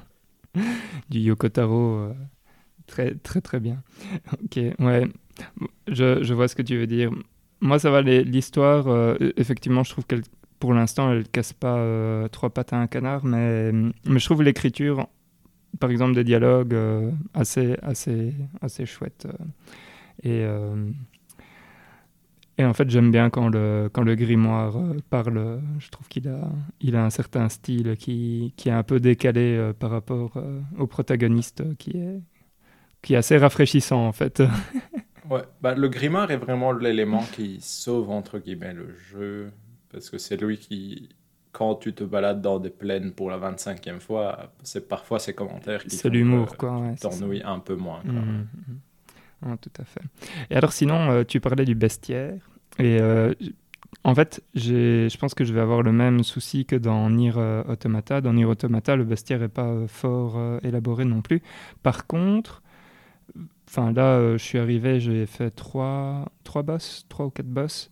Je trouve que les boss sont, sont vraiment top et sont. Enfin, je sais pas, ils ont quelque chose. Et qu'est-ce que toi t'en as pensé, David? Mais moi, c'est. Comment dire? Mais c'est vraiment mon impression sur l'ensemble du jeu. Je trouve ça très inégal, dans le sens où je trouve la mise en scène chouette. Je trouve le design des monstres pas très beau, honnêtement. Et je trouve que le système de combat fait que... Moi, c'est mon impression avec le jeu en général, mais je peux comprendre que ce soit pas l'impression de tout le monde. C'est vraiment ce côté de t'appuies carré, carré, triangle, et de temps en temps tu fais R2, mais tu dois même pas faire très attention. Et ça finira par passer. Donc, je trouve que mécaniquement, il y a ça manque d'un. Je ne suis pas palpité quand je combats les monstres. J'aime bien visuellement ce qui se passe, mais à la manette en main, c'est pas. Mhm. Je suis pas. J'aimerais bien être un peu plus ébloui par le combat, mais j'ai vraiment ce sentiment de. Bah, j'ai 10 potions, je n'ai pas à faire très attention. Je vais, je tape et, et, ça passe sans devoir faire attention, qui me gêne un peu trop, je trouve. Je trouve que c'est un peu trop facile, entre guillemets. Mhm. Ou en tout cas que le système de combat n'est pas exploité assez pour que ça soit intéressant. Non, en fait, euh, je pense que l'addition typiquement de Platinum Games dans Nier Automata le rend un peu plus intéressant au niveau du combat, mais c'est quand même fort similaire. Allez, Nier Automata n'est pas spécialement euh, fort complexe euh, dans mes souvenirs. Mhm. mais en fait, je sais pas, je sais pas à quel point si tu le rends beaucoup plus complexe, tu arrives à, bien suivre typiquement, bah, le... parce que le... typiquement les personnages parlent pendant les combats. Et, euh, et moi, je sais que ça, c'est un des points avec Nier Automata où j'ai dû recommencer parfois des, des, combats de boss juste parce que j'arrivais pas à lire en même temps que je combattais euh, certains boss, en fait, euh, ce qui se passait. Mhm. Et pour moi, en fait, le, le, jeu est plus comme un. Enfin, ce que je vais dire est, est bizarre, mais je, je, le prends plus comme un livre que comme un vrai jeu dans lequel je dois, je dois faire attention aux mécaniques et ce genre de choses, en fait. Euh. Et donc, par exemple, je trouve que ça, c'est un point fort de, de, du Nier premier du nom, c'est que comme les combats sont pas trop difficiles, bah, j'arrive à lire euh, les... Parce que je le joue en japonais, ça c'est le truc que j'ai pas dit. Mhm. Euh, donc du coup, je comprends pas la moitié euh, quand, quand ça parle assez rapidement. Mais donc, j'ai besoin d'avoir ce, cette facilité pour pouvoir lire le dialogue et pour pouvoir comprendre ce qui, est dit et, pour moi, c'est pas un problème, mais je peux comprendre que si tu cherchais un, jeu dans lequel euh, les mécaniques sont importantes et, et qui demande euh, un gros investissement de la part du joueur, ce soit, ce soit pas ça, ça c'est clair. Euh, mais, mais c'est.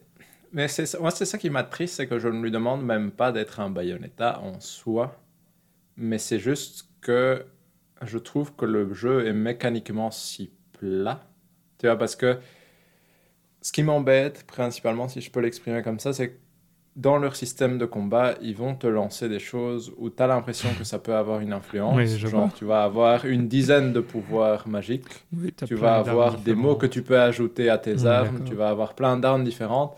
Tout ça pour qu'au final, honnêtement, tu gardes l'arme de début. Tu ne fais jamais attention à tes pouvoirs magiques. Ça passe tout crème. Mm. Et du coup, je suis un peu là, genre, pourquoi presque. Mm. Pourquoi est-ce qu'on met tout ça si c'est pour qu'au final, euh, votre système de combat fasse que j'ai jamais fait attention à mes trucs, j'ai jamais rien changé de bien intéressant, et honnêtement, ça fait 10 heures de jeu, je suis mort euh, une fois, je pense. Donc, euh, c'est c'est plus ça qui m'embête, c'est, comment dire, je trouve que c'est vraiment pas abouti mécaniquement, même pour être amusant. Et comme tu dis, j'ai l'impression aussi, comme toi, que le jeu est pas tout à fait un jeu, mais presque un livre, entre guillemets.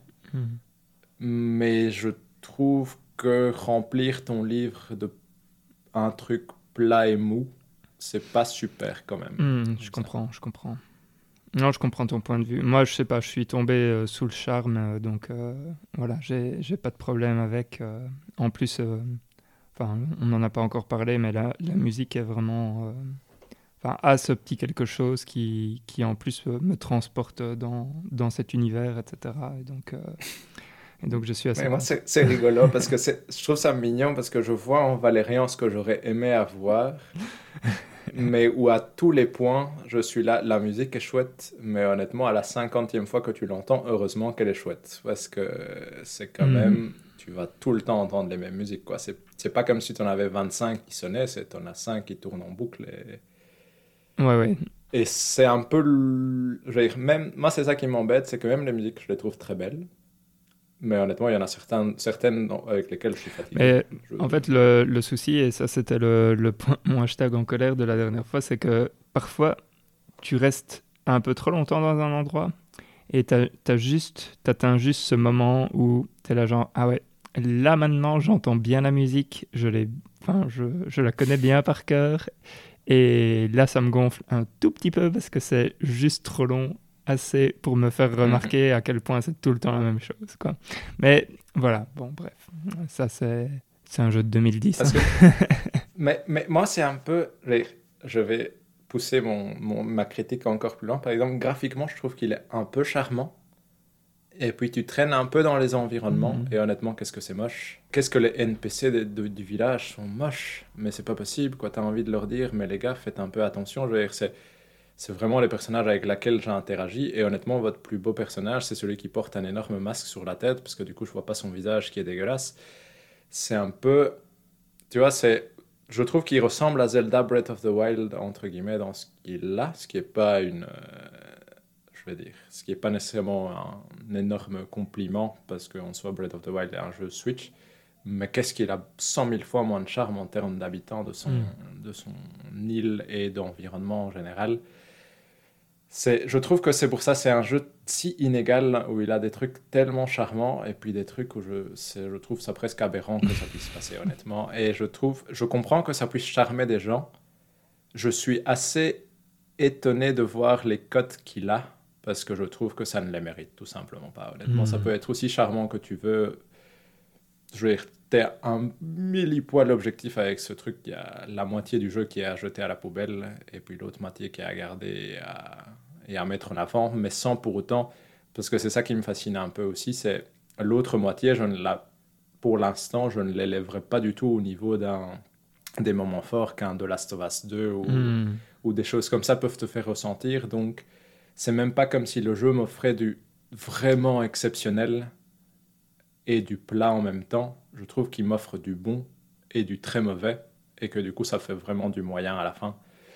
Et donc, euh, je trouve que ça, comment dire, pour pardonner ce que le jeu fait mal et fait beaucoup, parce que je trouve que le jeu fait beaucoup de répétitif et de, il faudrait que le jeu fasse beaucoup plus pour que moi ça, je lui pardonne entre guillemets, euh, comme j'ai l'impression qu'il y a beaucoup de gens qui lui pardonnent ses travers. Ok, et euh, que- question, parce que tu, tu parles de ça. euh, du coup, là où tu en es, pour l'instant, tu, tu donnerais combien de grimoires sur 10 à ce jeu?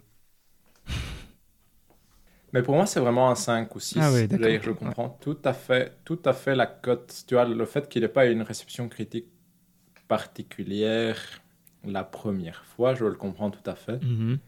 Parce qu'ici, si je ne savais pas par où y dire que l'histoire peut être bien et intéressante, je pense que j'aurais déjà arrêté. D'accord, ouais. Parce que c'est lent à démarrer, parce que c'est pas spécialement intéressant pendant bien 5 heures sur les 10 que j'ai joué.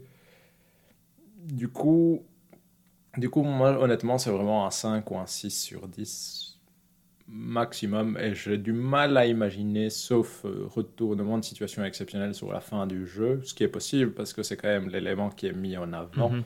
Mais j'ai quand même l'impression d'avoir déjà passé des éléments importants du scénario et intenses du scénario qui me font, me, qui me font croire que je ne vais pas être totalement retourné en larmes à la fin du jeu, mais on ne sait jamais. Mhm. J'ai vraiment du mal à imaginer que je puisse lui mettre plus, même et le recommander à quelqu'un, par exemple, c'est tellement mécaniquement inégal que j'aurais du mal à recommander ça à quelqu'un qui euh, n'est pas déjà super fan, soit du Nier Automata, soit de RPG en général, et qui cherche vraiment quelque chose à jouer. D'accord, ok. Ouais, pour te donner euh, une idée, moi pour l'instant je me situe plus à un 7-8 en fait, euh, dans mon expérience de ce que je ressens. hein, mais voilà. Euh, je sais pas, j'ai l'impression qu'on a parlé de pas mal de choses. Est-ce que tu veux rajouter quelque chose, toi, David euh, Ton personnage préféré?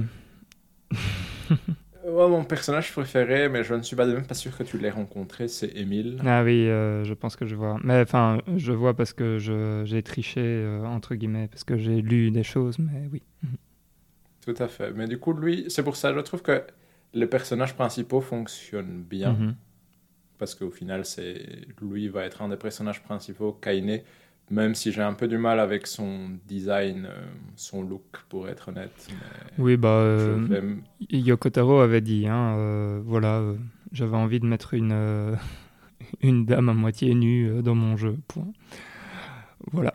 Tout à faute fait, avouée, à faute à moitié pardonnée. hein. Ouais, moi, je ne la pardonne pas spécialement, surtout quand le reste du jeu est si moyen, mais...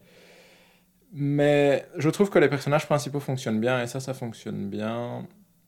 Et c'est vraiment ce qui arrive à tenir le jeu. Mhm. Donc euh, ça, c'est, je dirais, si je dois vraiment ressortir quelque chose pour l'instant, c'est les moments histoire quand ils arrivent. Je trouve que les donjons, il fait parfois des choses intelligentes, et c'est ça qui est vraiment dommage avec ce jeu, c'est que tu sens qu'il fait des choses intelligentes avec certains trucs. Ouais.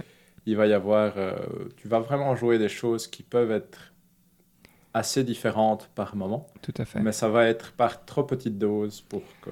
C'est- vrai que ça, c'est un truc qu'on n'a pas dit, mais dans Nier Automata aussi, euh, tu switches assez bien de type de jeu. Allez, par moments, c'est plutôt un shooter, euh, par d'autres moments, ce sont des énigmes, euh, et ce genre de choses. Et enfin, ouais. Mhm.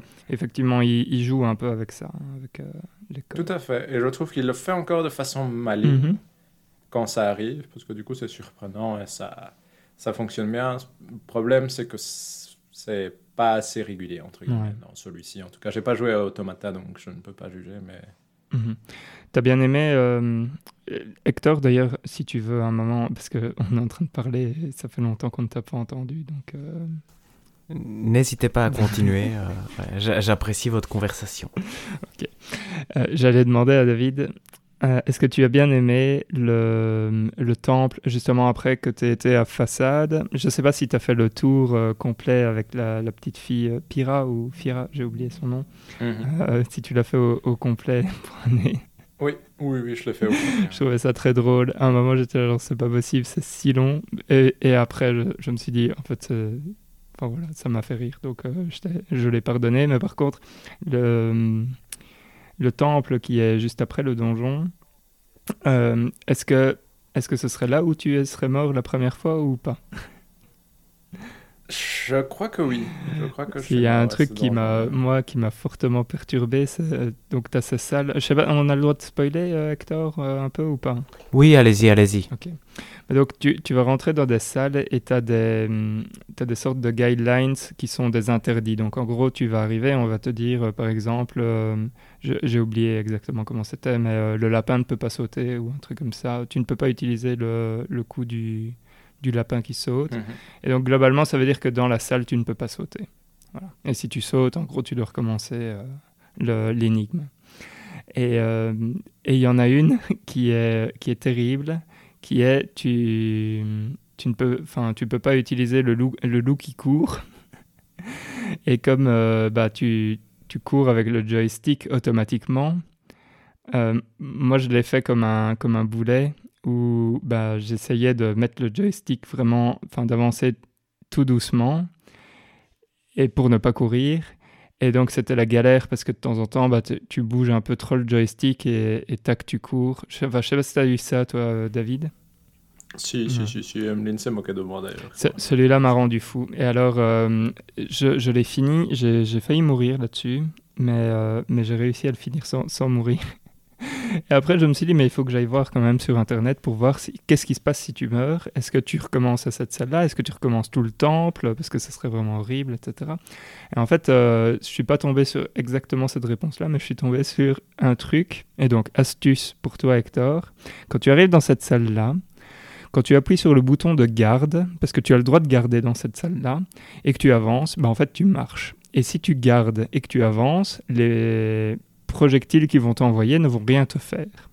Et donc en fait c'est super trivial, mais comme un boulet, j'ai pas pensé à ça. voilà. Mais j'y ai pas pensé non plus.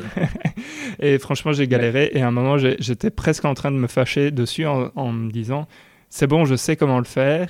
Mais franchement, foutre le. Allez, ne pas avoir un bouton qui te qui t'oblige à marcher, ça me rendait fou. mais par exemple, je, je, suis tout à fait d'accord avec toi, Valéria, mais cette partie-là, pour moi, condense très bien mon expérience avec Nier, mais l'ensemble de ce que tu as décrit, dans le sens où tu as parlé de visiter une ville avec euh, Pira, je pense qu'elle s'appelle. Oui, je pense aussi je trouve ça, cette partie-là très charmante. Pourquoi? Je vais, je vais détailler vraiment pour essayer d'expliquer aux gens pourquoi. Mais en gros, tu arrives dans une ville où tout le monde a des masques et tu te rends compte au fur et à mesure, puisque tu ne comprends pas leur langue et donc tu ne peux parler qu'avec une fille qui parle en langue des signes parce qu'elle est muette. Donc c'est charmant comme petit prémisse. Et tu te rends compte que c'est une ville où ils ont 40 euh, 000 règles, mais euh, vraiment plus, plus ou moins explicitement 40 000 et quelques règles. Et du coup, ça amène vraiment cette discussion de euh, tiens, vous êtes extrêmement contraint et euh, la fille est en mode non, c'est ça qui nous permet de profiter de nos libertés, euh, c'est les règles qui nous. Donc c'est intéressant comme discussion et comme disait Valérian, tu as toute une partie où la fille te fait visiter le bled et tu peux choisir ou pas de continuer à visiter l'ensemble du, village et c'est assez long mais c'est encore rigolo. Mhm. Du coup, je trouve ça charmant. Mais la phase de gameplay qui vient ensuite, c'est que tu dois aller retrouver le prince dans le temple dont parlait Valérian. Et pour aller à cet endroit, qu'est-ce qui se passe? Bah, Tu dois suivre Pyrrha, qui doit te guider à travers une tempête de sable. Mais il s'avère qu'il y a plusieurs choses qui vont pas pour moi dans ce truc. C'est Pyrrha trottine justement à la vitesse à laquelle toi tu ne marches pas et tu ne cours pas, c'est-à-dire que tu vas devoir alterner entre je marche, je cours, je marche, je cours pour essayer de garder plus ou moins parce que tu peux pas aller trop loin évidemment. Puis tu rentres dans la tempête de sable où tu vas la suivre vraiment pendant bien 3-4 minutes et ça va juste être interrompu par quelques combats avec des loups, mhm. très facile et un peu nul au milieu. Tout ça pendant 3 ou 4 minutes avant d'arriver à ce temple où là tu vas avoir un donjon. Et, c'est ça qui me fascine avec le jeu, c'est qu'il va alterner vraiment ce moment charmant de la visite de la, de la ville avec son questionnement sur les règles, etc. avec ce moment de suivre cette gamine à travers la tempête de sable où tu as vraiment envie de demander mais qui a designé ça? Et comment c'est possible que vous ayez gardé ça en l'état, que vous ne soyez même pas dit bah on va faire qu'elle marche et tu vas marcher à côté. On va pas lui donner une vitesse qui est pile une vitesse que tu ne souhaites pas suivre et on va juste faire un, une mission d'escorte Mhm. avec trois combats nuls au milieu où il se passe rien d'intéressant, tout ça pour arriver dans le temple. C'est, c'est, c'est- je trouve que ça résume assez bien la, l'ambiguïté et l'inégalité de la proposition qui fait que c'est difficile d'en profiter pleinement parce qu'il y a vraiment des parties de gameplay au milieu des choses qui, pour moi, posent vraiment question sur comment est-ce que ça, comment est-ce que tu peux garder ça et à quel point tu peux être J'imagine vraiment que c'est un manque de moyens à l'époque, mais en tout cas, c'est vraiment paresseux Hmm. comme design. Ouais, Bah, je, te, je te comprends euh, tout à fait. C'est juste que, comme. Allez, mon ressenti est pas, euh, est pas le même face à ce genre de truc. Allez, je suis pas aussi énervé que toi. Par contre, c'est vrai que. euh, allez, le point que tu disais, euh, qu'elle marche. Enfin, elle, elle trottine. Elle trottine juste entre le fait que. Enfin, quand tu marches, t'es pas assez rapide. Quand tu cours, t'es trop rapide. Ça, c'est vraiment super agaçant. quoi. Et je l'ai dit à, à ma femme d'ailleurs. euh, pendant que je Bah, jouais, j'étais genre, c'est pas possible, quoi. Foutez-moi un truc intermédiaire. Mais moi, je comprends pas. C'est vraiment le genre de choses que je comprends pas, surtout quand tu vois un jeu comme Ghost of Tsushima qui a juste, juste ta vitesse de marche ou de déplacement à celle du personnage que tu es en train de suivre. C'est le genre de choses où je suis là, honnêtement, je veux dire, ça doit pas être si compliqué que ça. Hmm.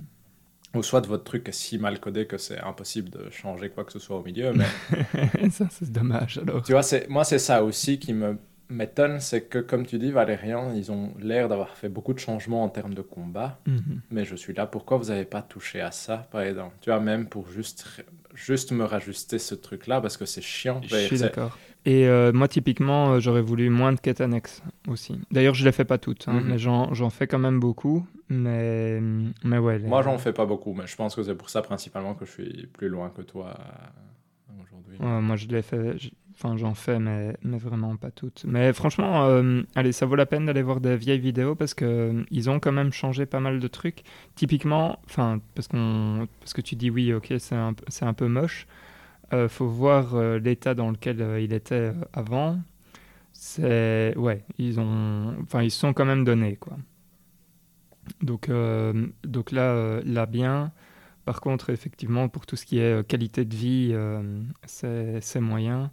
Si ça peut te rassurer, David, enfin, sais plus, j'ai écouté une émission où il disait que le, hum, allez, la téléportation, ou du moins le voyage rapide, venait à un moment dans le jeu. Donc, Il vient, moi je l'ai, mais c'est du voyage rapide à moitié, entre guillemets. C'est pas, pas du je me téléporte d'un endroit à un autre, c'est juste il y a des barques à certains endroits et tu peux les prendre pour Ah ouais, euh, ok, d'accord. Mais euh, ouais, dans, dans Nier Automata, euh, tu pouvais, euh, entre les différents trucs de poste, tu peux Mhm. te téléporter, en fait. Enfin, pas de poste, je sais plus, les terminaux. Et ça aussi, par exemple, les points de sauvegarde, c'est aussi tellement archaïque que je suis là. Ça, ça ne l'aide pas. Ça ne l'aide pas. Si je pouvais sauvegarder n'importe où, Je suis ça me soulagerait déjà. Euh, D'ailleurs, ça m'a refait penser à euh, allez, un grief que j'avais pour euh, Yakuza 7, qui est euh, tu ne peux pas euh, sauvegarder pendant les, hum, Donjon. les donjons. Mais alors, par contre, donc, euh, en fait, c'était hier, j'étais dans justement ce fameux donjon dans le temple. là. Et à un moment, quand je me suis dit, ouf, ça commence à devenir long, je sais pas si je vais, si je vais avoir le temps de le finir, ça commence à, à vraiment être agaçant parce que je suis à la fois. Enfin, ça faisait plus d'une demi-heure que j'étais dedans. Et là, genre, je peux pas euh, m'arrêter là s'il me fait recommencer euh, depuis euh, le début, me retaper la demi-heure, c'est c'est vraiment une perte de temps.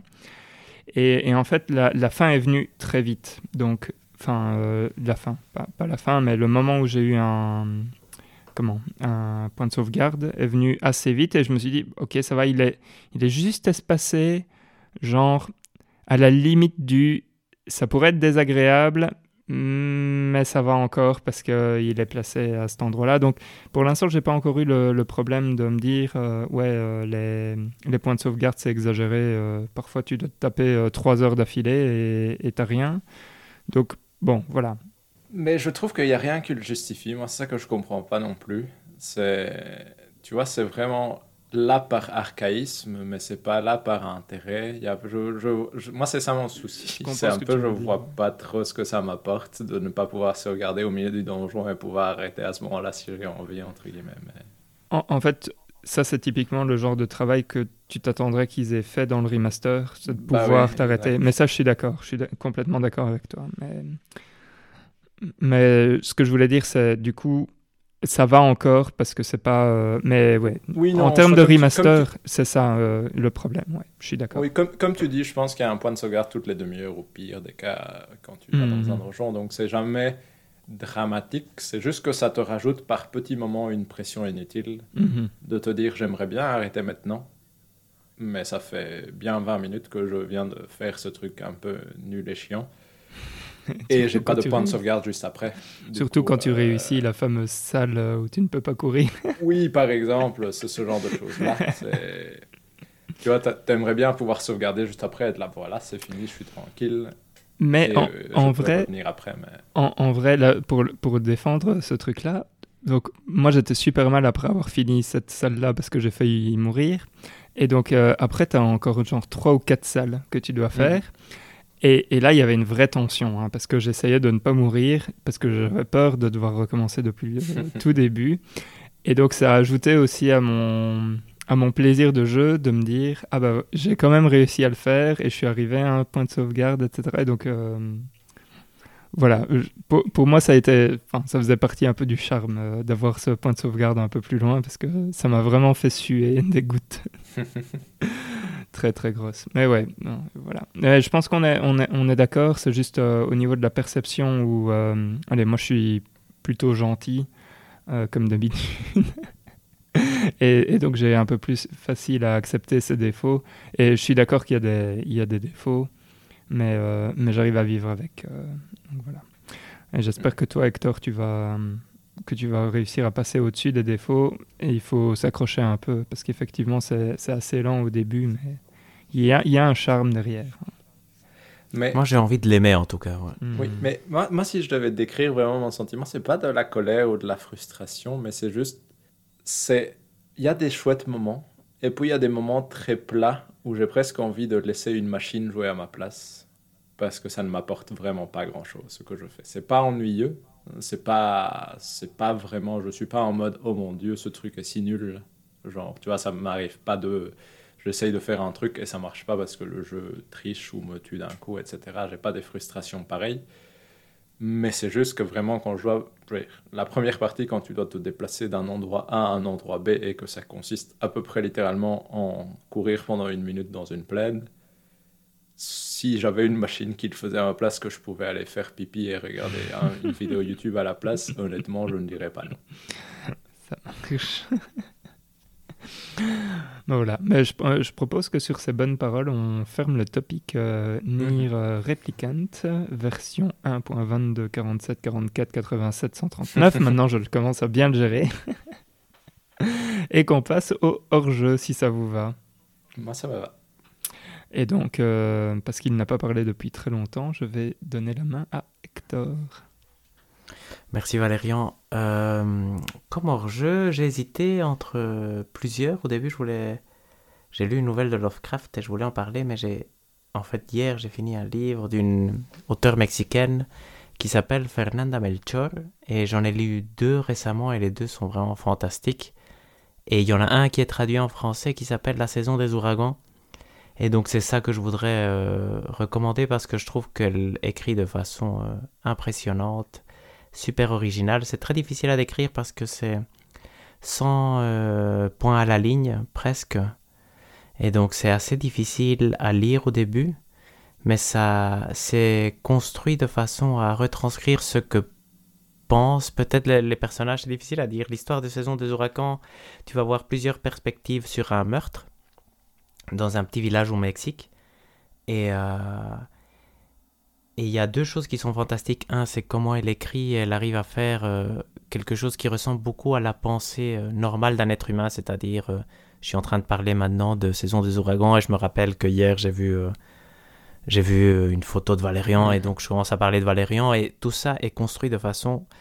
Au début, tu te dis, ah c'est dur, mais quand tu vois que dans tous les chapitres, ça marche et ça te fait parcourir la pensée et tu es capable de garder le fil sans trop de difficultés. Je me demande maintenant en ayant lu le deuxième où c'est fait de façon pareille et à des moments tu te dis mais comment est-ce possible qu'elle puisse euh, reprendre le fil aussi bien après avoir fait une déviation aussi grande sans point à la ligne? C'est et en plus ça permet ce style est c'est très difficile à expliquer mais ce style permet de de s'immerger beaucoup plus dans ce que ressent le personnage et à la fin moi j'ai été dans les deux bouquins j'ai été absolument euh, ébloui donc euh, c'est quelque chose que je recommande avec euh, autant le premier je pensais que c'était peut-être un hasard en lisant le deuxième qui est peut-être l'histoire est peut-être moins profonde mais la, maîtrise de la technique est encore plus parfaite parce que autant le premier c'est dur à rentrer, autant le deuxième c'est d'une facilité absolue. C'est donc euh, moi je suis impressionné, j'attends euh, avec impatience ces prochains bouquins. Donc Fernanda Melchor, euh, une mexicaine jeune en plus de, elle est née en 82 je pense, très très impressionné. Sympa, sympa. Je me rends compte et je suis désolé que nous avons oublié de parler des avis en trois mots pour Nier Replicant. Ah, ah zut et, donc, je vais juste euh, en placer un parce que nous avons une réponse, qui est la mienne en fait, finalement, qui est euh, slow-paced classique. Voilà, ça c'était pour moi. Et alors, je voulais euh, en profiter pour mettre un blâme à vous deux. Mhm. Parce que vous, vous, ne réagissez pas beaucoup sur les, sur les avis en trois mots. voilà. C'est vrai qu'il faudrait peut-être que j'envoie un mail à chaque fois. Je vais. Non, pas un mail. Euh, Hector euh, répond sur le Twitter. Twitter, hein. Twitter j'ai jamais écrit un Twitter de ma vie, ah, donc euh, ça.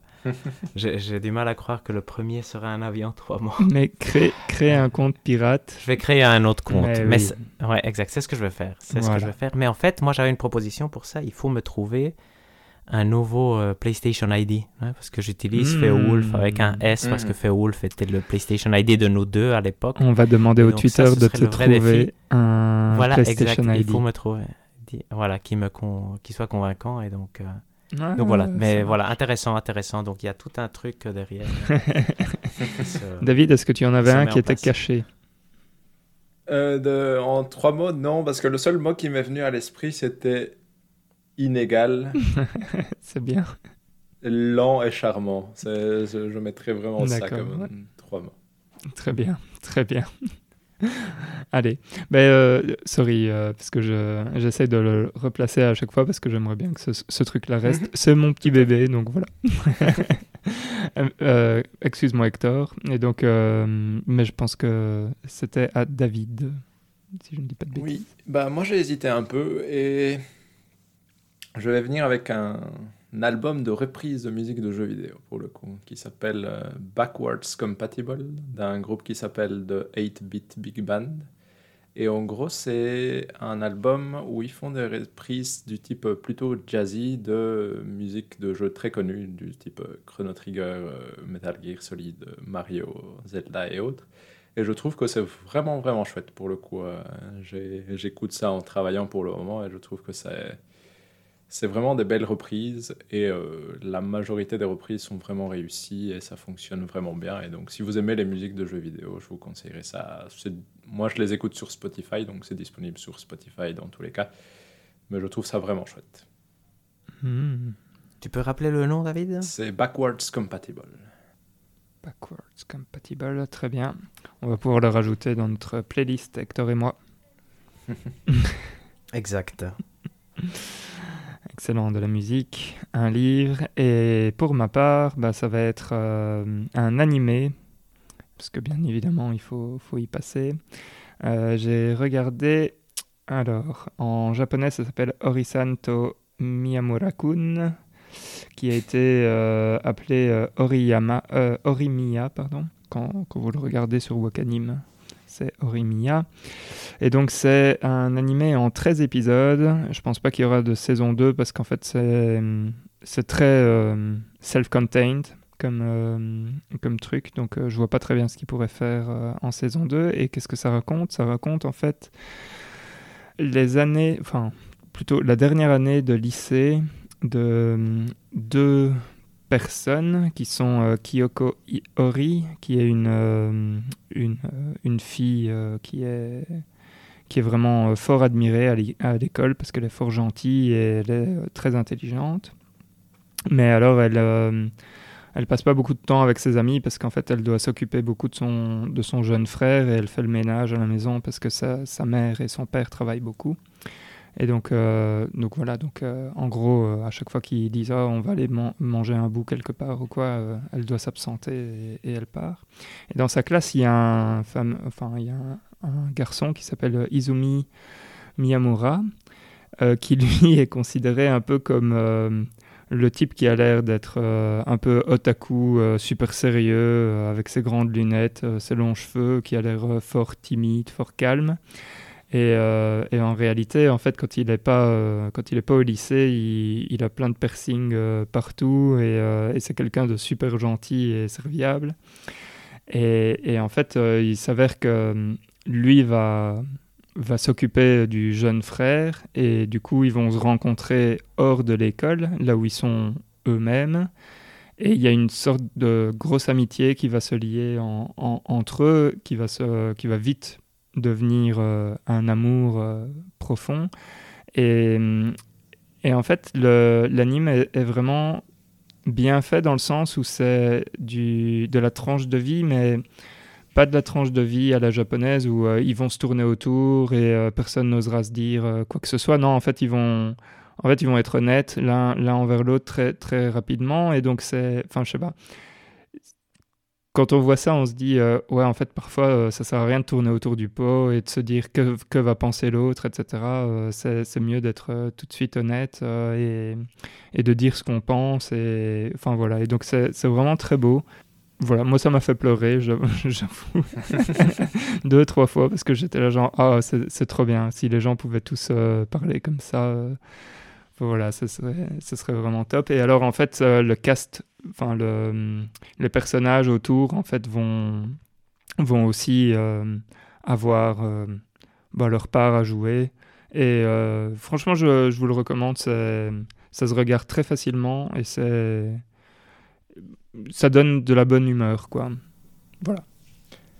C'est le deuxième hors-jeu de suite où tu as pleuré, si je ne dis pas de bêtises. Euh, le précédent, c'était quoi? Ah ouais, c'était... Non, c'était pas Daruchan.